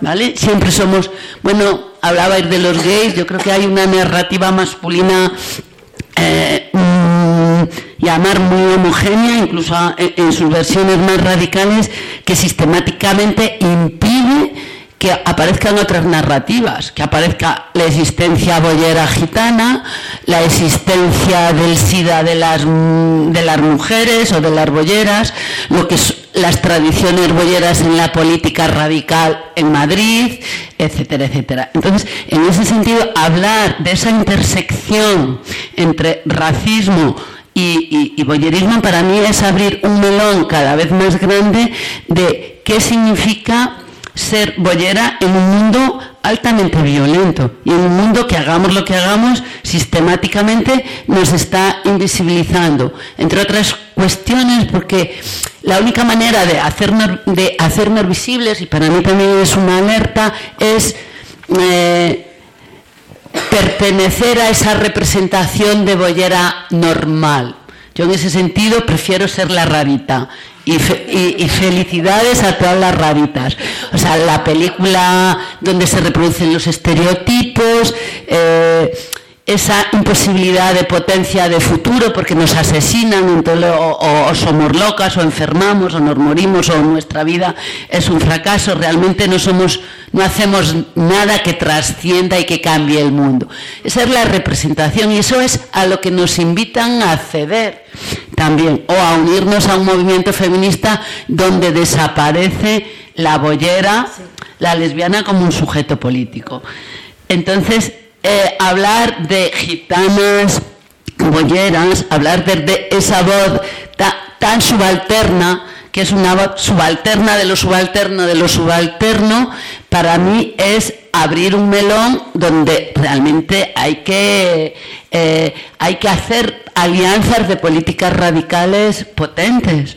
Y yo creo que las bolleras, mm, eh, en ese sentido, tenemos, mm, tenemos mm, que hacer muchas redes políticas eh, potentes. O sea, que tenemos que ponernos a, trabajar eh, para no enfermar. Es decir, nos necesitamos, yo necesito a las gitanas para existir. Y esas narrativas del dolor que contaba, yo las viví en mi pueblo también, en Galicia. O sea, mis padres es, no vengas aquí, em, tuve una hija y era ya como eh, puede ser, eh, haz en Madrid lo que quieras, pero aquí en el pueblo no. Eh, es decir, una violencia del no ser continuamente, del no existir. Una violencia patriarcal, y como decías tú, el patriarcado es, es el patriarcado. Y luego también lo he sentido en muchas comunidades cercanas, incluso de aplazar continuamente las políticas bolleras y las políticas eh, racializadas bolleras. En definitiva, no ha habido un 8 de marzo en Madrid cuyo lema político principal fuese un feminismo trabajando por las bolleras o por algo que nos interesase a las bolleras, o a las bolleras gitanas, o a las bolleras, o sea, a las bolleras en general, y que pudiésemos, nunca lo ha habido, porque políticamente somos un sujeto casi extendido de, de la propia genealogía feminista, y a la vez es muy raro porque la aportación tanto política e intelectual de sujetos lesbianos a todas las tradiciones eh, ha sido importantísimo. Seguramente las bolleras eh, gitanas estáis contribuyendo de una manera radical no solo al feminismo en general, sino al feminismo gitano. Estoy segura. Estoy segura que sois sujetos eh, básicos a la hora de politizar.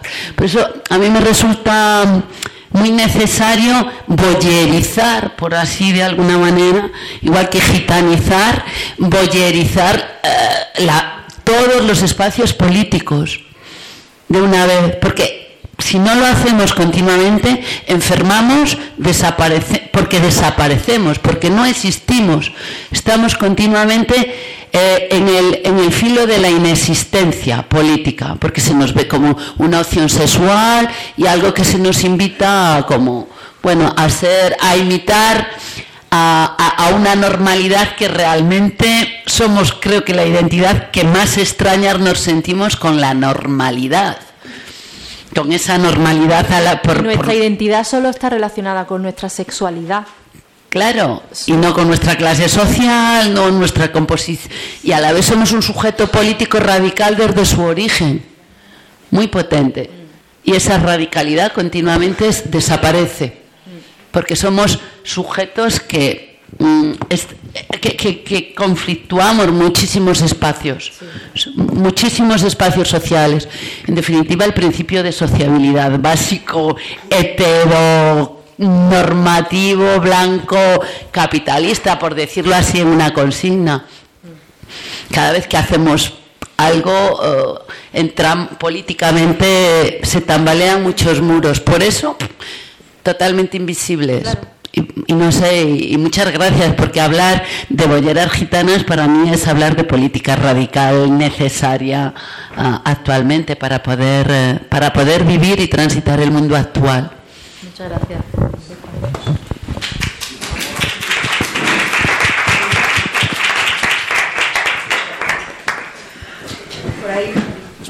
Ah, hola. Eh, primero que eh, debo pedirle un poco de paciencia conmigo porque, porque mi español no es muy buena, pero lo voy a intentar. Pues no, mi español es bueno, mi vocabulario no es muy buena. Mi rumano tampoco es bueno. Sí, pero lo voy a intentar. Am, eh, primero, eh, debo decir que yo, yo no he visto Carmen y Lola, pero, pero este- necesito verlo porque... pero- pues no sé, no sé si me gustaría o no, porque la primera persona que me, dice, me, hablaba de ese, de ese filme fue Vera Kurtic y a ella le gustó el filme, ¿sabes? Am, pero creo que eso es también una... ¿Cómo, decir? Sabes, muchísimas veces cuando hablamos de, personas que tienen, tienen um, identidad, identidades similares, el mundo cree que no somos un monolito, que pensamos lo mismo, que tenemos las mismas eh, opiniones o algo de eso. Eso no es eh, realmente la, la verdad. Pero lo que quiero decir es que esa cosa de las estrategias de, de- de resistencia, ¿sabes? Yo creo que es, es más de, de estrategias personales, porque son personales, pero son también de la comunidad, porque no, no podemos resistir mm, sin comunidad. Y eso es como resistimos como pueblo gitano y como lesbianas y como todas esas cosas que son fuera del, el- del ese sistema opresivo en que vive- vivi- vivimos. Y el sistema es blanca. O no sé si eso es la palabra en, en español, pues sí, ok, súper. Es blanca, que es de la supremacía blanca, ¿no? Que es de quien, quien colonizó y quien o utilizó la, la eh, mm, no sé si eso es una palabra en español, eh, hegemonía, Hegemon- hegemonía.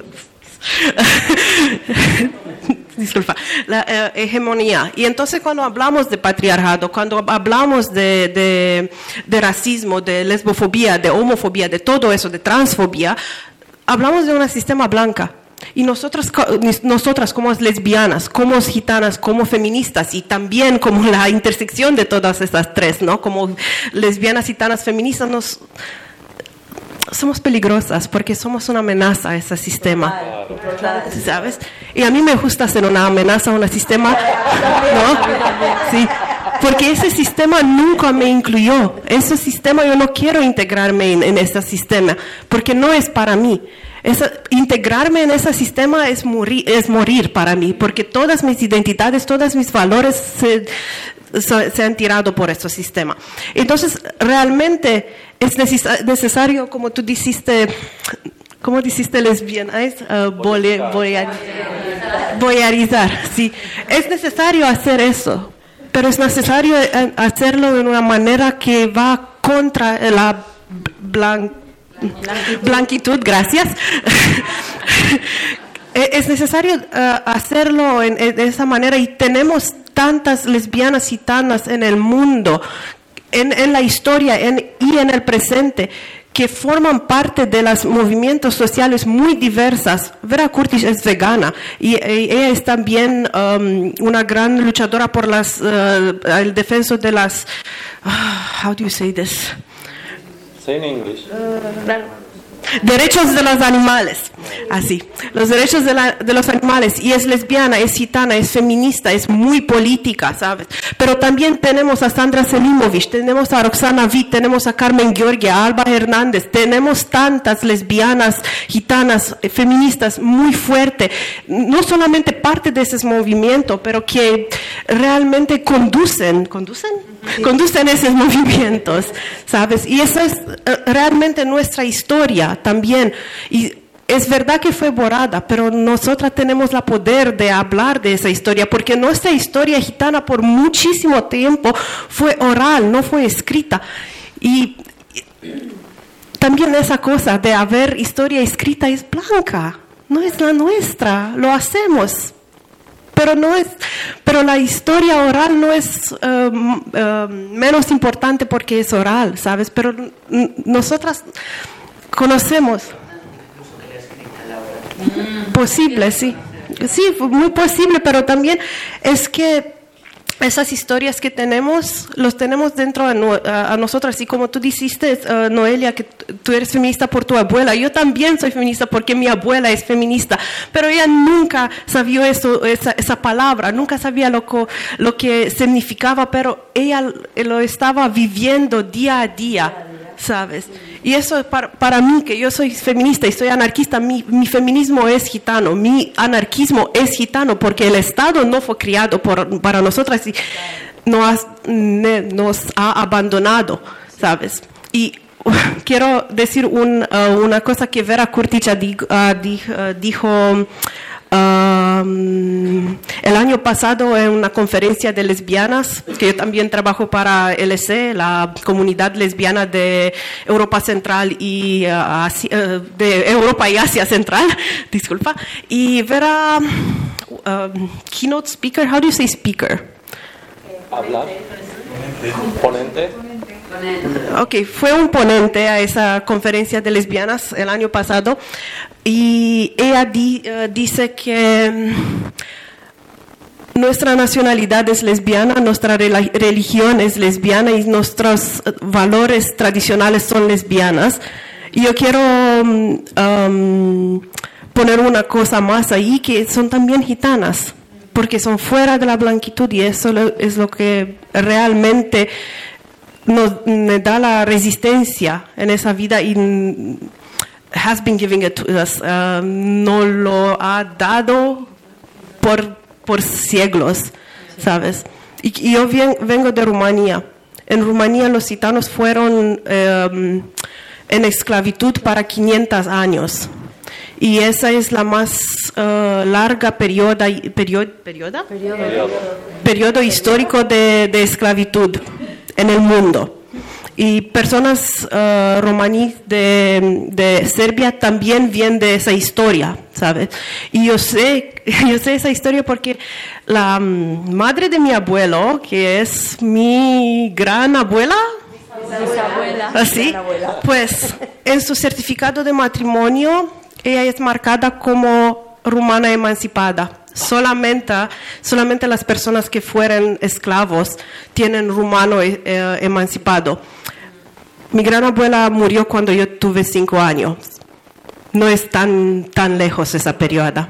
Y tenemos que, que recordarnos de eso. Y esa historia no se ha contado. No, nunca. No se ha escrito, no se ha narrado, no se ha... Yo sabía eso cuando, cuando tuve 20 años, que mi padre no sabía que sus abuelos fueron esclavos. Eso es muy importante no saber eso. También con el holocausto, no sabemos de, de- de nosotros, porque fueron solamente dos, eh, categorías de personas que fueron parte de la solución final. Los Jewish, ah, así, y los, los romani. Solamente esos dos. Sí, muchísimas más personas que fueron, fueron um, um, matadas uh, o algo, pero por el genocidio fueron solamente esas dos poblaciones y de nosotras que somos bastante ra- eh, racializadas en, en Europa. ¿De, ¿De cuándo nos llevamos aquí? Desde el momento de que los, eh, los gitanos entraron a Europa, fuéramos racializados, inferior- inferiorizados. Y eso es una cosa que tenemos que recordarnos como gitanos y también como, como payos. Y sí, eh, eso es lo que quiero decir. Gracias. Vo- ¿Voy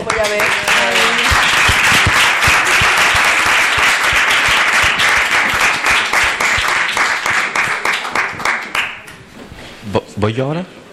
Ay. ¿Yo? Ah, bueno.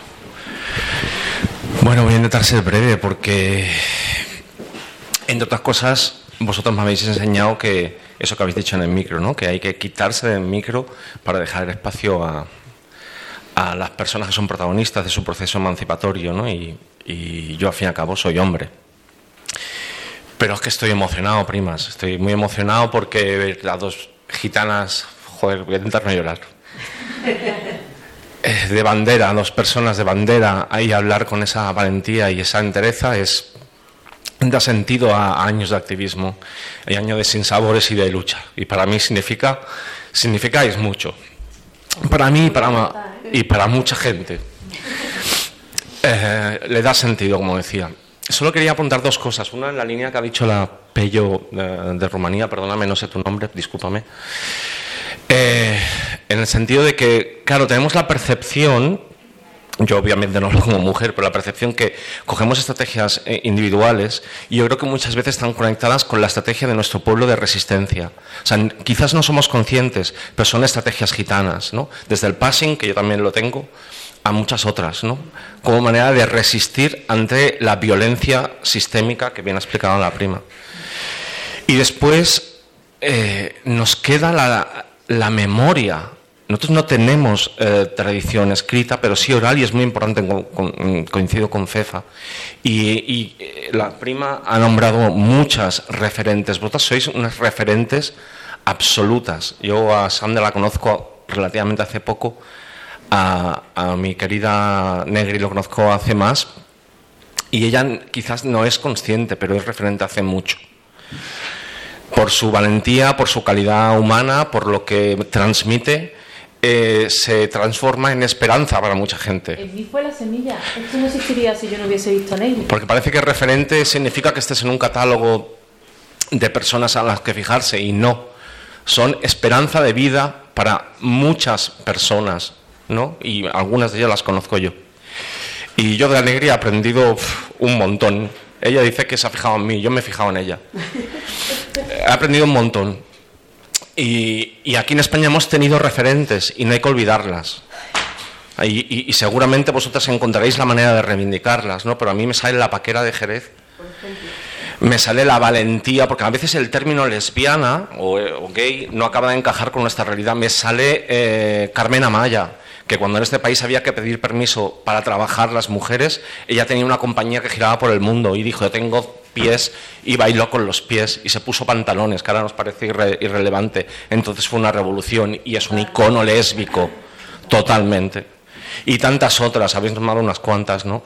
Y eso nos tiene que dar fuerza, porque los, efectivamente, los gitanos no somos más homófobos, más lesbófobos que el resto de la sociedad, pero tenemos en nuestras comunidades tenemos LGTB-fobia, pero reivindicado, reivindicamos que queremos luchar a nuestra manera, sin destruir nuestra comunidad, porque somos conscientes que destruyendo nuestra comunidad quedamos a la intemperie del racismo estructural y no lo vamos a hacer. Y esas estrategias yo con Sandra tengo una relación muy, muy de cariño, pero todavía no, nos falta vivir muchas cosas, pero déjame que te mueva, por ejemplo, Negri. Eh, las estrategias que habéis llevado es hacer familia. O sea, no hay nada mejor que ir a hablar de cualquier proyecto, cualquier charla, eh, charla a la casa de la Negri y la Soraya y poner una olla en el medio y hablar y hacer familia con los que estamos allí, con los que somos maricas, con los que no lo son, que son periodistas, que son eh, compañeras. ¿Por qué? No solo porque son dos grandes personas, sino porque es la manera gitana de solucionarlo. Y las gitanas, las lesbianas, formáis parte de la solución de la lucha contra la lesbo- lesbofobia. El problema es que eso, que se den cuenta el resto de compañeras ¿no? y se den cuenta la sociedad. Os doy las gracias de corazón porque a mí me habéis llenado de felicidad. Muchas gracias.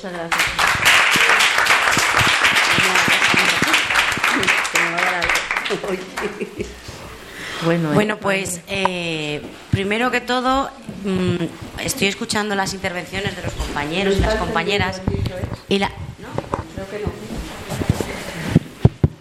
Hola. Es que la de los micros eres tú, cariño. Yo el micro, yo el teclado. bueno, pues eh, como venía diciendo, estoy escuchando a todas las compañeras y los compañeros que están interviniendo en, en esta charla y en este debate después de la presentación y la verdad es que voy a intentar intervenir desde una postura de privilegio, que a veces también es bueno. No, ser, no, no llevar siempre todo al lado del pesimismo y de la marginalidad. Muchos de aquí me conocéis y yo he tenido la suerte y la fortuna de no tener que decir lo que soy, sino que se ha dado por hecho en mi espacio familiar, en mi espacio profesional y en todos los ámbitos en los que yo normalmente eh, sociabilizo.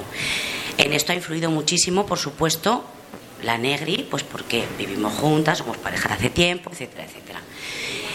Y entonces, eh, desde esta situación de privilegio en la que no es necesario decir lo que eres, que creo que eso es el culmen de los cúlmenes, porque, porque de la misma manera que no la gente entra a una entrevista de trabajo y dice, soy hetero, soy lesbiana, soy no sé qué, pues yo llego a los sitios y tampoco tengo esa necesidad, pero se da por hecho, por la vida que practico, por los pasos que doy y por los circuitos en los que me muevo. Dicho esto, quiero felicitaros especialmente a Sandra por haber hecho este libro. ¿Por qué? Porque evidentemente valientes hay muchas, unas se esconden y otras no. Pero creo que con la puesta en la sociedad de este libro, con tu tinta y munición, como Helios Gómez, que en este caso sé que va a dar mucho que hablar, porque va a hacer mucha pupa, quería agradecerte que lo hayas escrito.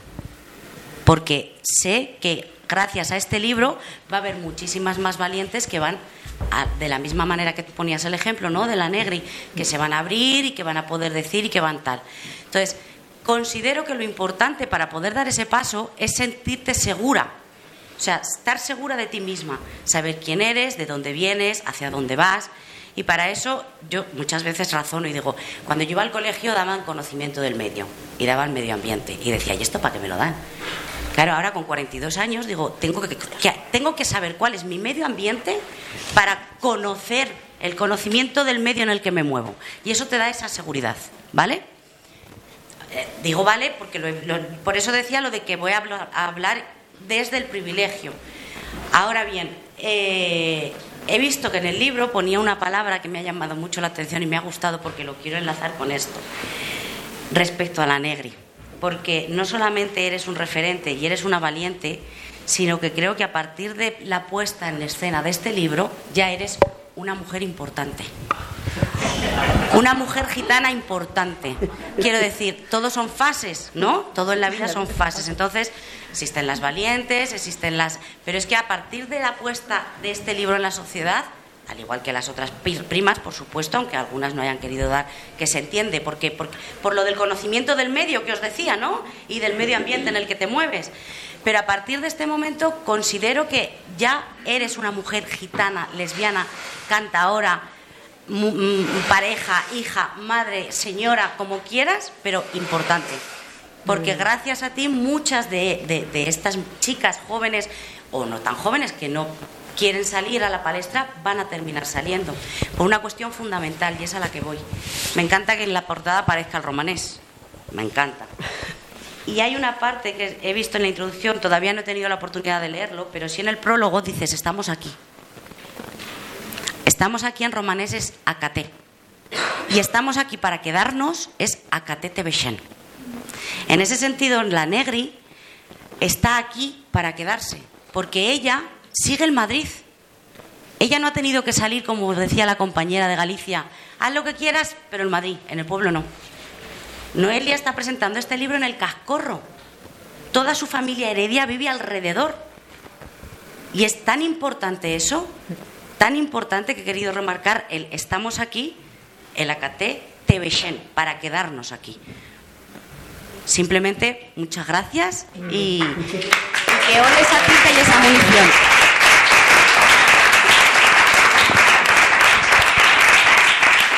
Bueno, de- deciros que la palabra. O, Ana, tú lo vas a decir mejor que yo.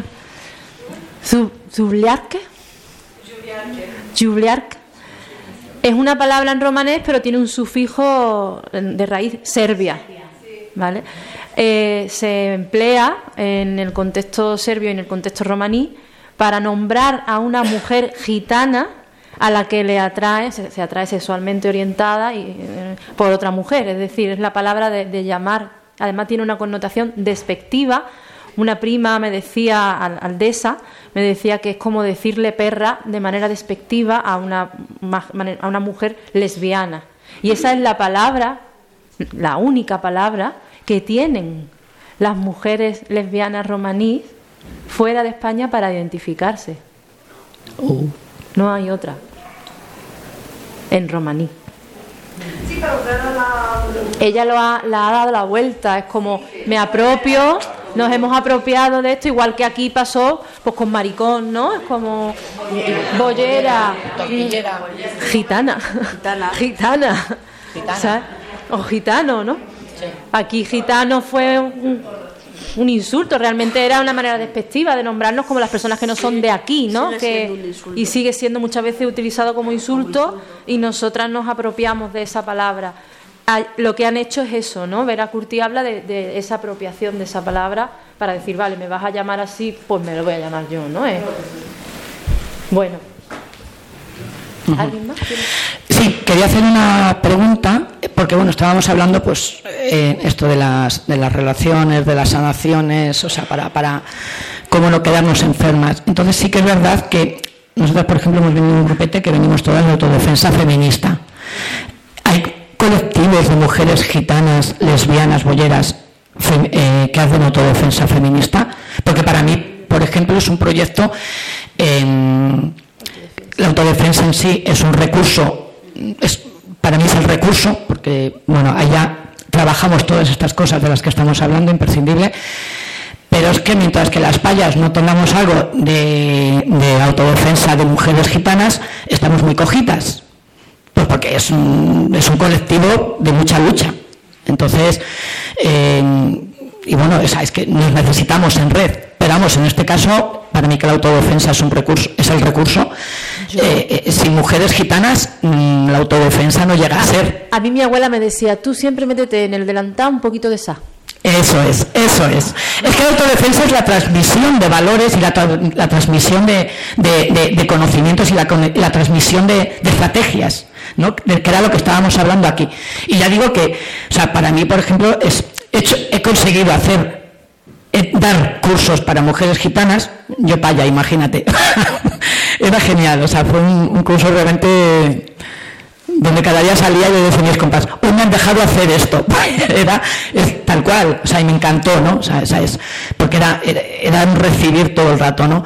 Pero eso, eh, esa necesidad de, de ampliar esa red, porque desgraciadamente yo todavía los colectivos de autodefensa feminista, los grupos de autodefensa feminista que conozco, somos mujeres payas, eh, la mayoría son de Madrid y, blancas.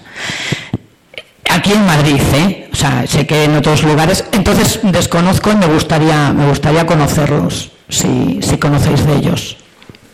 Pues, pues imagínate, imagínate si hay que llevan 500 años con la autodefensa. Es que a veces queremos mirar desde los ojos de la blanquitud eh, cosas que ya existen, tanto, ¿no? O sea, tanto con el pueblo gitano como las personas que venimos de Aviala, a lo mejor nuestra autodefensa no es la que casa dentro de la idea de autodefensa de las personas blancas. Porque digo yo que 500 años te dan no solo para autodefensa, sino para eh, ofensivas importantes. Entonces, que a lo mejor hay que cambiar un poquito el foco, ¿no? Eh, el foco en el que estamos y aprender a mirar otras formas. Porque 500 años son muchos años. Sí, sí, sí, sí. No, si, si esa, esa realidad está. Hombre, ¿esto que dónde está? Es. Pues la tenemos entre nosotras. Mira, ya colo- a, a colofón de lo que estás diciendo, compañera, me ha venido a la cabeza el, el, el- no sé si sabéis la fábula del elefante. La del niño pequeño que va al circo y ve a un elefante atado y le dice a su padre, papá, ¿por qué ese elefante está atado ahí siempre? ¿Se escucha? No sé si es. na- Perdonar. Que a colofón de lo que dice la compañera de la Resistencia, no sé si conocéis la leyenda del elefante. Un niño va al circo con su padre y ve al elefante atado a un. A un, a un, a- a un- palo. un palo, a un palo. Y entonces, claro, dice, papá, ¿y por qué el elefante no se mueve del palo y está siempre ahí? Le dice el padre, hijo, es que le han adoctrinado la libertad. Entonces el elefante se hace mayor, empieza a crecer, pesa toneladas y toneladas. Para él ese palo es un palillo, lo puede arrancar y, salir y ser libre. Y sin embargo el elefante, pensando toneladas, come, da su paseo y luego vuelve otra vez a- a estar encadenado por ese adoctrinamiento de esa libertad, ¿no?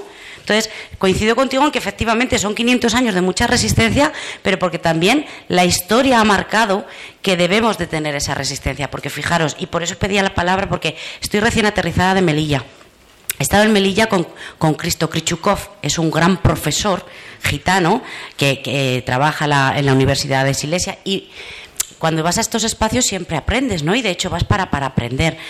Fijaos, me contó una cosa que me quedé alucinada. Me dijo, ¿cómo cambiaría la cosa si en lugar de tener a la comunidad gitana como los ladrones, tal, no sé qué, no sé cuántas, se dijese que han salvado vidas en las guerras? no solamente por combatir o no combatir, es que de la misma manera que los calderás hacían la quincalla, los bisturines con los que se salvaban vidas los hacían los gitanos. Y eso no se ha dicho, no está escrito. Y cambiaría muchísimo el chip. Quería compartirlo porque de hecho es que me, chocó, me chocó lo que me contó. Pero es verdad que es lo que decíamos antes, en el antigitanismo hemos sido educados todos. Entonces es normal, o bueno, dentro de lo que para mí significa la palabra normal, que no seamos capaces de ver que realmente las mujeres gitanas tenemos herramientas de resistencia desde hace 500 siglos, porque a ti no te han enseñado nunca a esas mujeres gitanas. Tú no sabes eh, quién fue, pues no sé cómo decirte, eh, Rosa, Rosa Cortés, ¿verdad? Pues Rosa Cortés es maestra de, la, de lo que tú has dicho, de la, de la autodefensa feminista. Es maestra de la autodefensa feminista. Fue una mujer que cuando la gran redada, eh, la fue una de las mujeres encarceladas, en las cárceles de mujeres, las mujeres gitanas, como eran casas de curas, de monjas y tal, ¿qué hacían? Una estrategia muy bollera. Se liaban entre ellas delante de los curas para, uh, para poner aquello, pues imagínate, ¿no? Patas arriba, se arrancaban la ropa, se quedaban desnudas, utilizaban su cuerpo. Y Rosa con un clavo empezó a hacer un agujero, a rascar la pared, pum, pum, que por eso se la, se la reconoce la iconografía, ¿no? Con la mujer, con el clavo, ¿no? Hizo un agujero y a, partir de ahí pues ya pudieron abrir ese agujero por las que escaparon mujeres gitanas que luego fueron, vol- volvieron a ser aprisionadas, ¿no? Yo creo que eso es, para mí es súper importante lo que tú has hecho. La pregunta que tú has hecho. Porque entonces así hay un aprendizaje colectivo. Si tú te vas hoy de aquí sin, sin hacerme esta pregunta, ya no sabes quién es Rosa Cortés.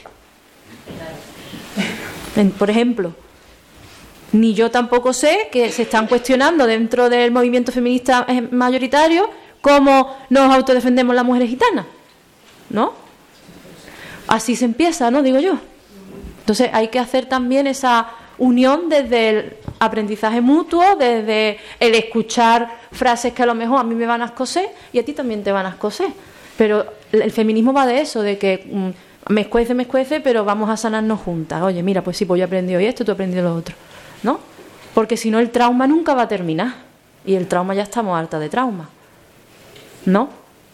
Hay que empezar a dejar el trauma y darle la vuelta y a utilizar esa resistencia, ¿vale? Porque si yo a una niña gitana le digo, tú vienes de aquí, tú vienes de Rosa Cortés, tú vienes de todas estas mujeres del holocausto que se, que se, que se escaparon, tú vienes de tu abuela Luisa que te decía, métete puñados de esa en el, el delantal, que yo nunca he llevado delantal en mi vida, porque si viene alguien se lo echas al ojo y ya, ¡pum!, ya la matas viva, ¿no? Eh, eso es lo que hay que contarle también a las mujeres gitanas, a las niñas gitanas, ¿no? Está obviamente la historia, no hay que borrarla jamás, pero es que también esa es la historia. Entonces yo creo que hay que empezar también a utilizar estas narrativas para que ya una niña gitana no crezca con el dolor ya como principal emoción en su vida. ¿No? no la, la más, la más- Es que yo creo que, que no te ha llegado la. O sea, lo que, lo que me refería realmente es, es cómo conseguimos que esa esa sabiduría y ese conocimiento. compartiendo el espacio. Y tú yendo al espacio de las mujeres gitanas, porque te voy a decir una cosa, cuando yo me voy a los espacios feministas, ahí no hay mujeres gitanas y me dicen, pues no vienen porque no quieren, porque la puerta está abierta. No, perdona, no vienen porque van a escuchar, me voy de aquí oliendo hoy a humo como una gitana. Porque no se callan las blancas. Porque al final el micrófono siempre lo han tenido las mismas personas, ¿no? Y es verdad, o sea, si yo lo digo como gitana y lo digo como paya, que soy mestiza, ¿no? O sea, mm, al final, parte de eso es como abre, ve tú a ese espacio, aprende tú. En Málaga ha pasado una cosa que, que está pasando ahora con la vivienda, bueno, ahora lleva muchos años, pero que se ha agravado muchísimo con el tema de la subida de los alquileres, el precio de la vivienda en Málaga, que, que eso es brutal, o sea, lo que es, es imposible ya alquilar una vivienda allí, comprar una vivienda allí, bueno, sea, es increíble. Pues el sindicato de inquilinas, ¿no? Sindicato de inquilinos e inquilinas que se organizan allí en la Casa Invisible, no sé si conocéis el espacio en Málaga, un espacio autogestionado, una casa ocupada.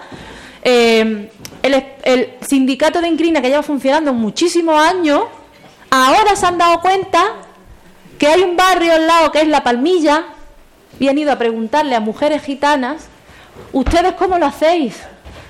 ¿Y qué han hecho esas mujeres gitanas? Se han organizado, se llaman sin derecho, con derecho a techo, han hecho un colectivo que se llama Derecho a Techo, de la cual también hay mujeres dentro de la Asociación Gitana Feministas por la Diversidad. Y ellas han ido a la Invisible, que fue la primera vez que yo vi eso en mi vida, siendo la Invisible una casa que está al lado de la Cruz Verde, un barrio gitano de Málaga. Y es la primera vez que yo vi mujeres gitanas diciéndole a estas personas cómo tenéis que organizaros para resistir en la vivienda. Eso es, ¿no? Lo que eso es compartir las estrategias y eso es pensar que la estrategia, como decía Fefa es- y como decía Ana, es colectiva y por eso Vera Curti es mm, mm, vegana, ¿no? Pues la lucha no puede ser yo en mi lucha, tú en la tuya, yo en aquella, entonces así la guerra está perdida.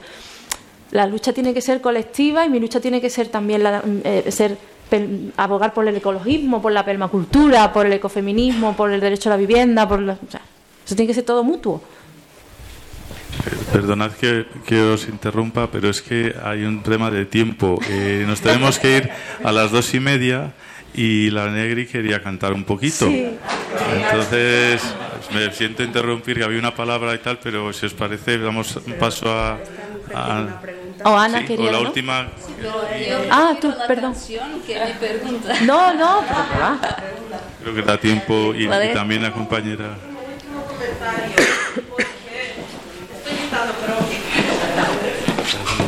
Tengo, tengo una voz muy fuerte, ¿sabes? Muchísimas manifestaciones con esta, vo- esta voz. Am, este verano, ah, un, un colectivo de lesbianas eh, gitanas de Europa ha sido un manifiesto.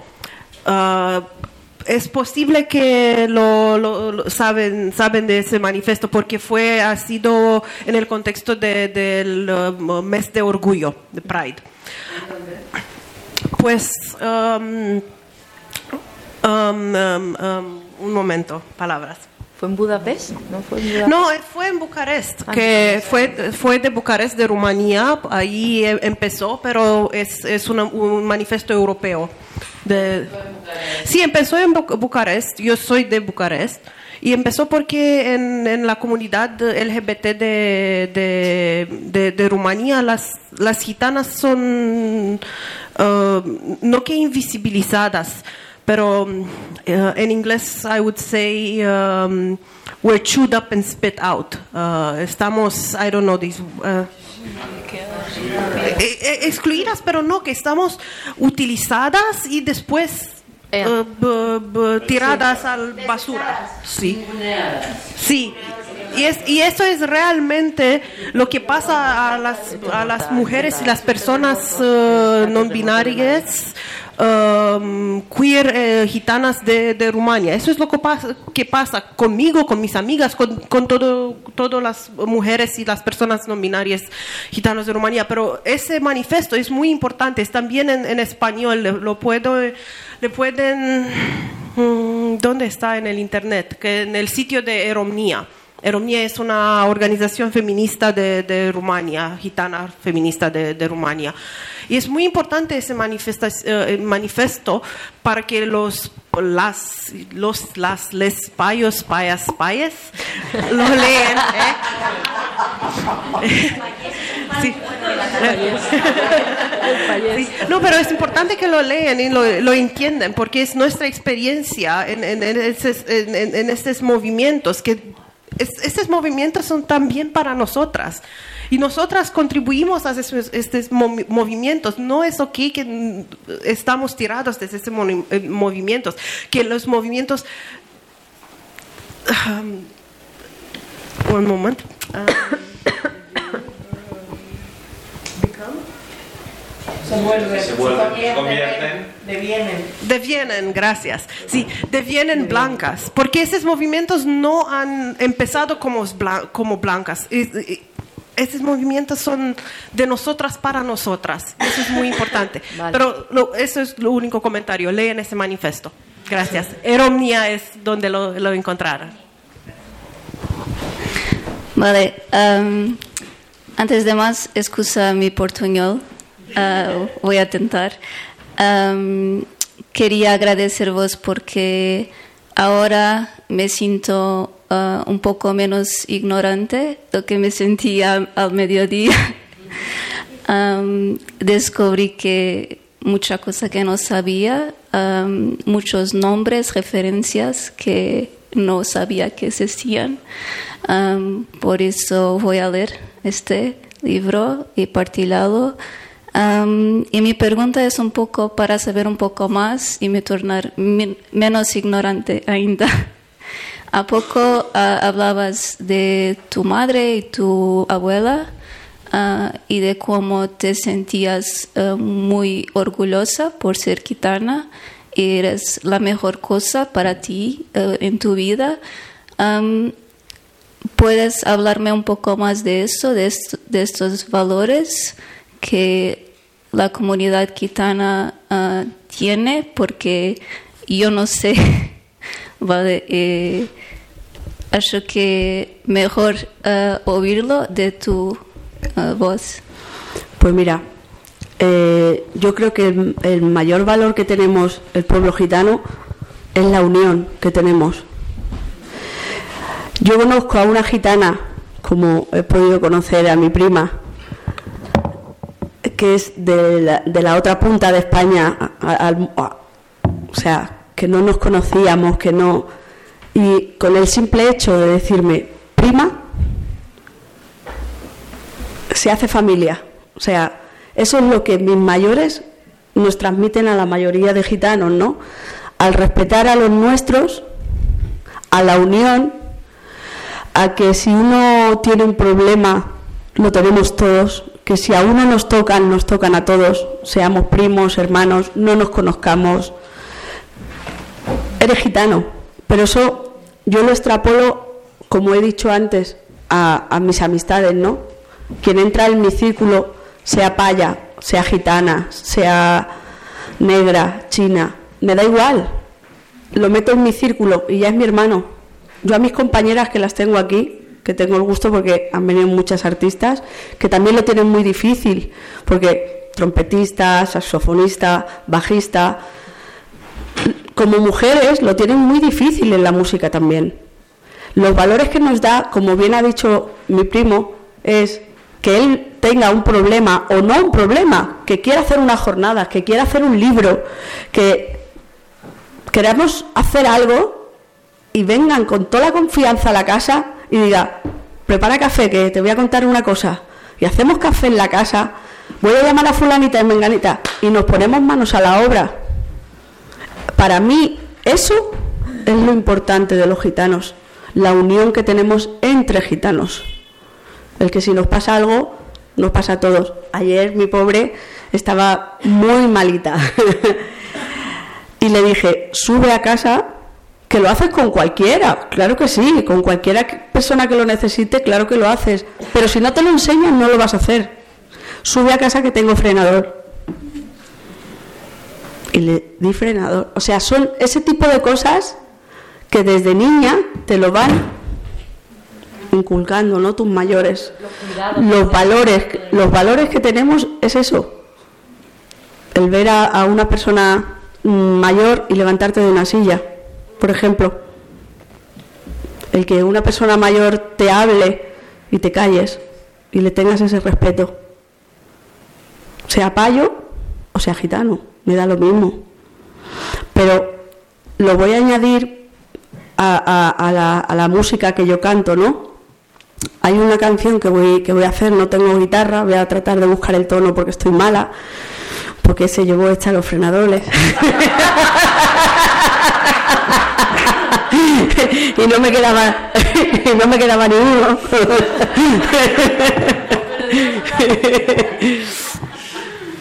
Yo hago do- dos canciones, ¿no? Una, una la interpreta y es de, Niña Pastori, que yo la escuché y cuando la escuché la, he hecho mía y, y la canto y cada vez que la canto siento cosas distintas, ¿no? Porque esta canción mm, es como cuando das un golpe a la mesa y dices, ya no quiero ser la misma de ayer. O sea, hasta que tú no decides cambiar, hasta que tú no decides salir de tu zona de confort, ir a una jornada de mujeres gitanas, por ejemplo, o de un maltratador, coger la puerta e irte y denunciarle. O sea, hasta que tú no das ese paso, ese golpe en la mesa y decir, yo ya no quiero ser la misma de ayer, no, no vamos a conseguir nada. Hasta que yo no dije, hasta aquí yo me siento muy orgullosa de ser gitana, pero yo en mi entorno gitano no quiero vivir así, cojo mi maleta y me voy. Y salí de esa zona de confort, de esa jaula de oro, y decidí hacer mi vida. Entonces, con esta canción, para mí, eh, dice mucho, porque yo dije, ya no quiero ser la misma de ayer. Y la segunda es el himno de la mujer gitana. Dice, soy la invisible transmisora del fuego. O sea, la letra de esa canción, si quieres conocer al pueblo gitano, esa canción lo describe total, más que al pueblo gitano, a la mujer gitana. A la mujer gitana, que es la que verdaderamente transmite ¿Y cómo se llama esa canción? sin miedo a la libertad. O sea, entonces, vamos allá, ¿no? A ver.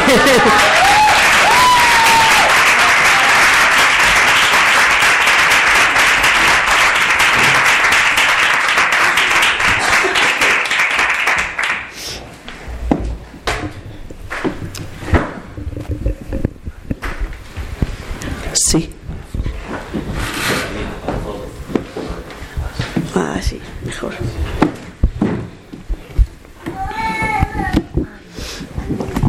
Ella también quiere hablar.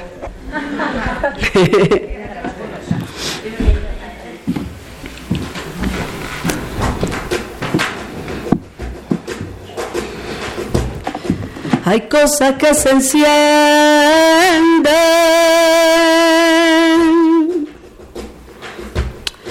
y otras que se apagan.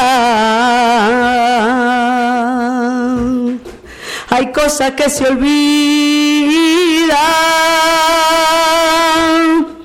los suspiros del alma. Hay cosas que se olvidan y otras que se callan. Hay otras que se rompen con solo una mirada.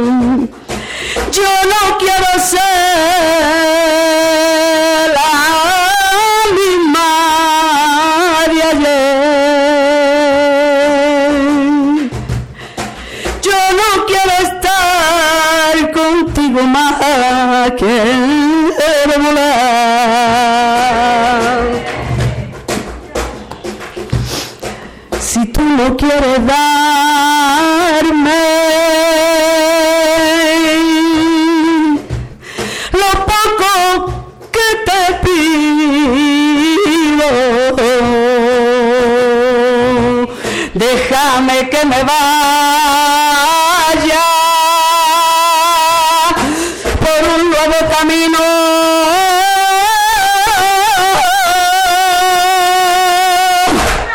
No quiero más promesas,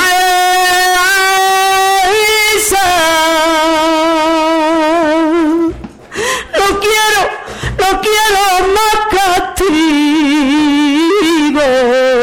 solo quiero ser libre.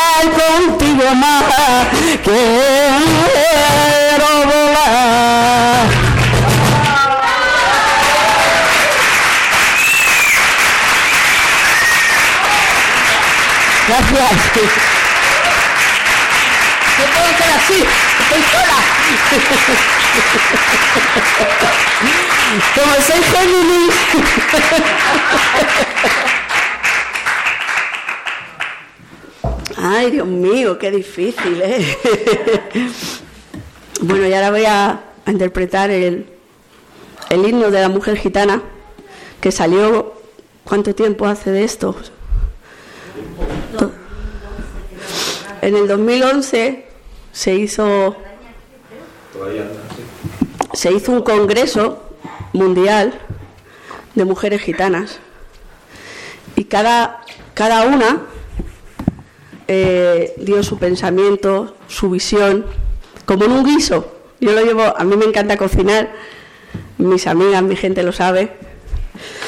Y, esta canción salió como un guiso. Una le echó unas pataticas, otra le echó su jamoncito y salió una pedazo de canción con sabiduría, con respeto, con fuerza y con sin miedo a la libertad. Y desde entonces las mujeres gitanas lo llevamos como, vamos, nuestro sello, nuestra bandera, estandarte, como un lema. Y yo quiero eh, prestaros esta canción para todas las mujeres y para todos los hombres que nos acompañan, que son muy importantes. Yo siempre lo digo, que los hombres que nos acompañan a las mujeres gitanas y nuestros propios gitanos son para, para valorar y para tener en cuenta, porque es muy difícil. Así que, que voy a tratar de coger el tono lo mejor posible, porque mis compañeras que cantan saben que estoy pasando fatiga. Y si no paramos y volvemos a repetir. es que es un tono difícil, pero bueno.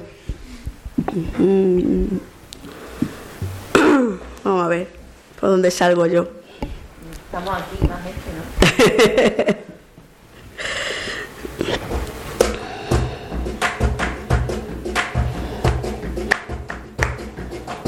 Soy la invisible transmisora del fuego. Llevo en mi pecho el hierro y la fragua. Yo soy la mano de terciopelo. Soy el sosiego, la cuna y la casta. Soy la invisible transmisora del fuego traigo de herencia como gota de rocío de otro tiempo. El orgullo de la condesa, milenaria sultana de ojos negros, sin miedo a la libertad, Vamos a cruzar el puente sin miedo a la libertad. Los arcillos de coral, total de sangre caliente, mi señal de identidad. No hay río que se la lleve sin miedo a la libertad. Vamos a cruzar el puente, total de sangre caliente, mi señal de identidad. Y no hay río que se la lleve. Y por bandera mi sentimiento romperé barreras y pentagrama. Seré la dueña de mi destino. Gritaré libre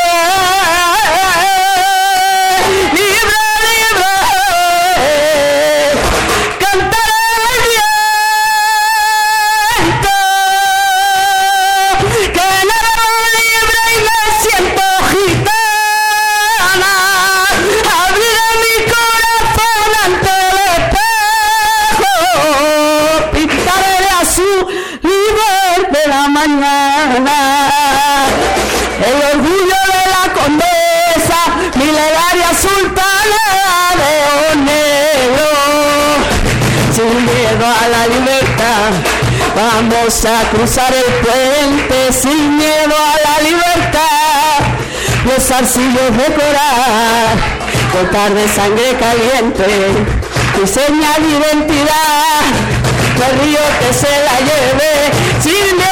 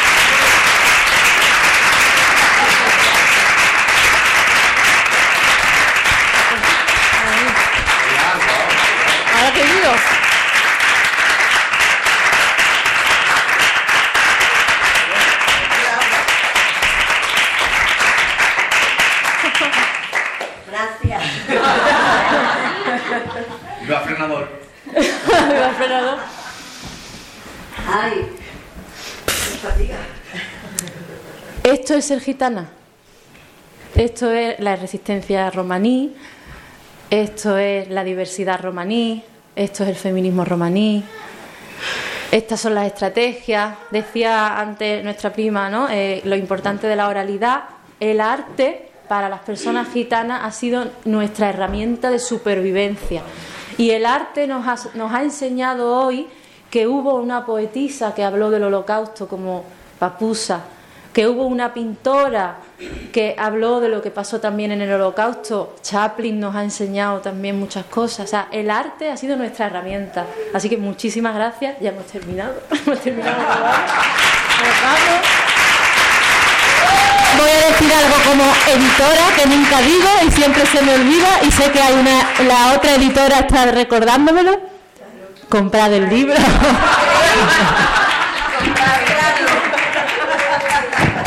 Seguidnos en redes sociales.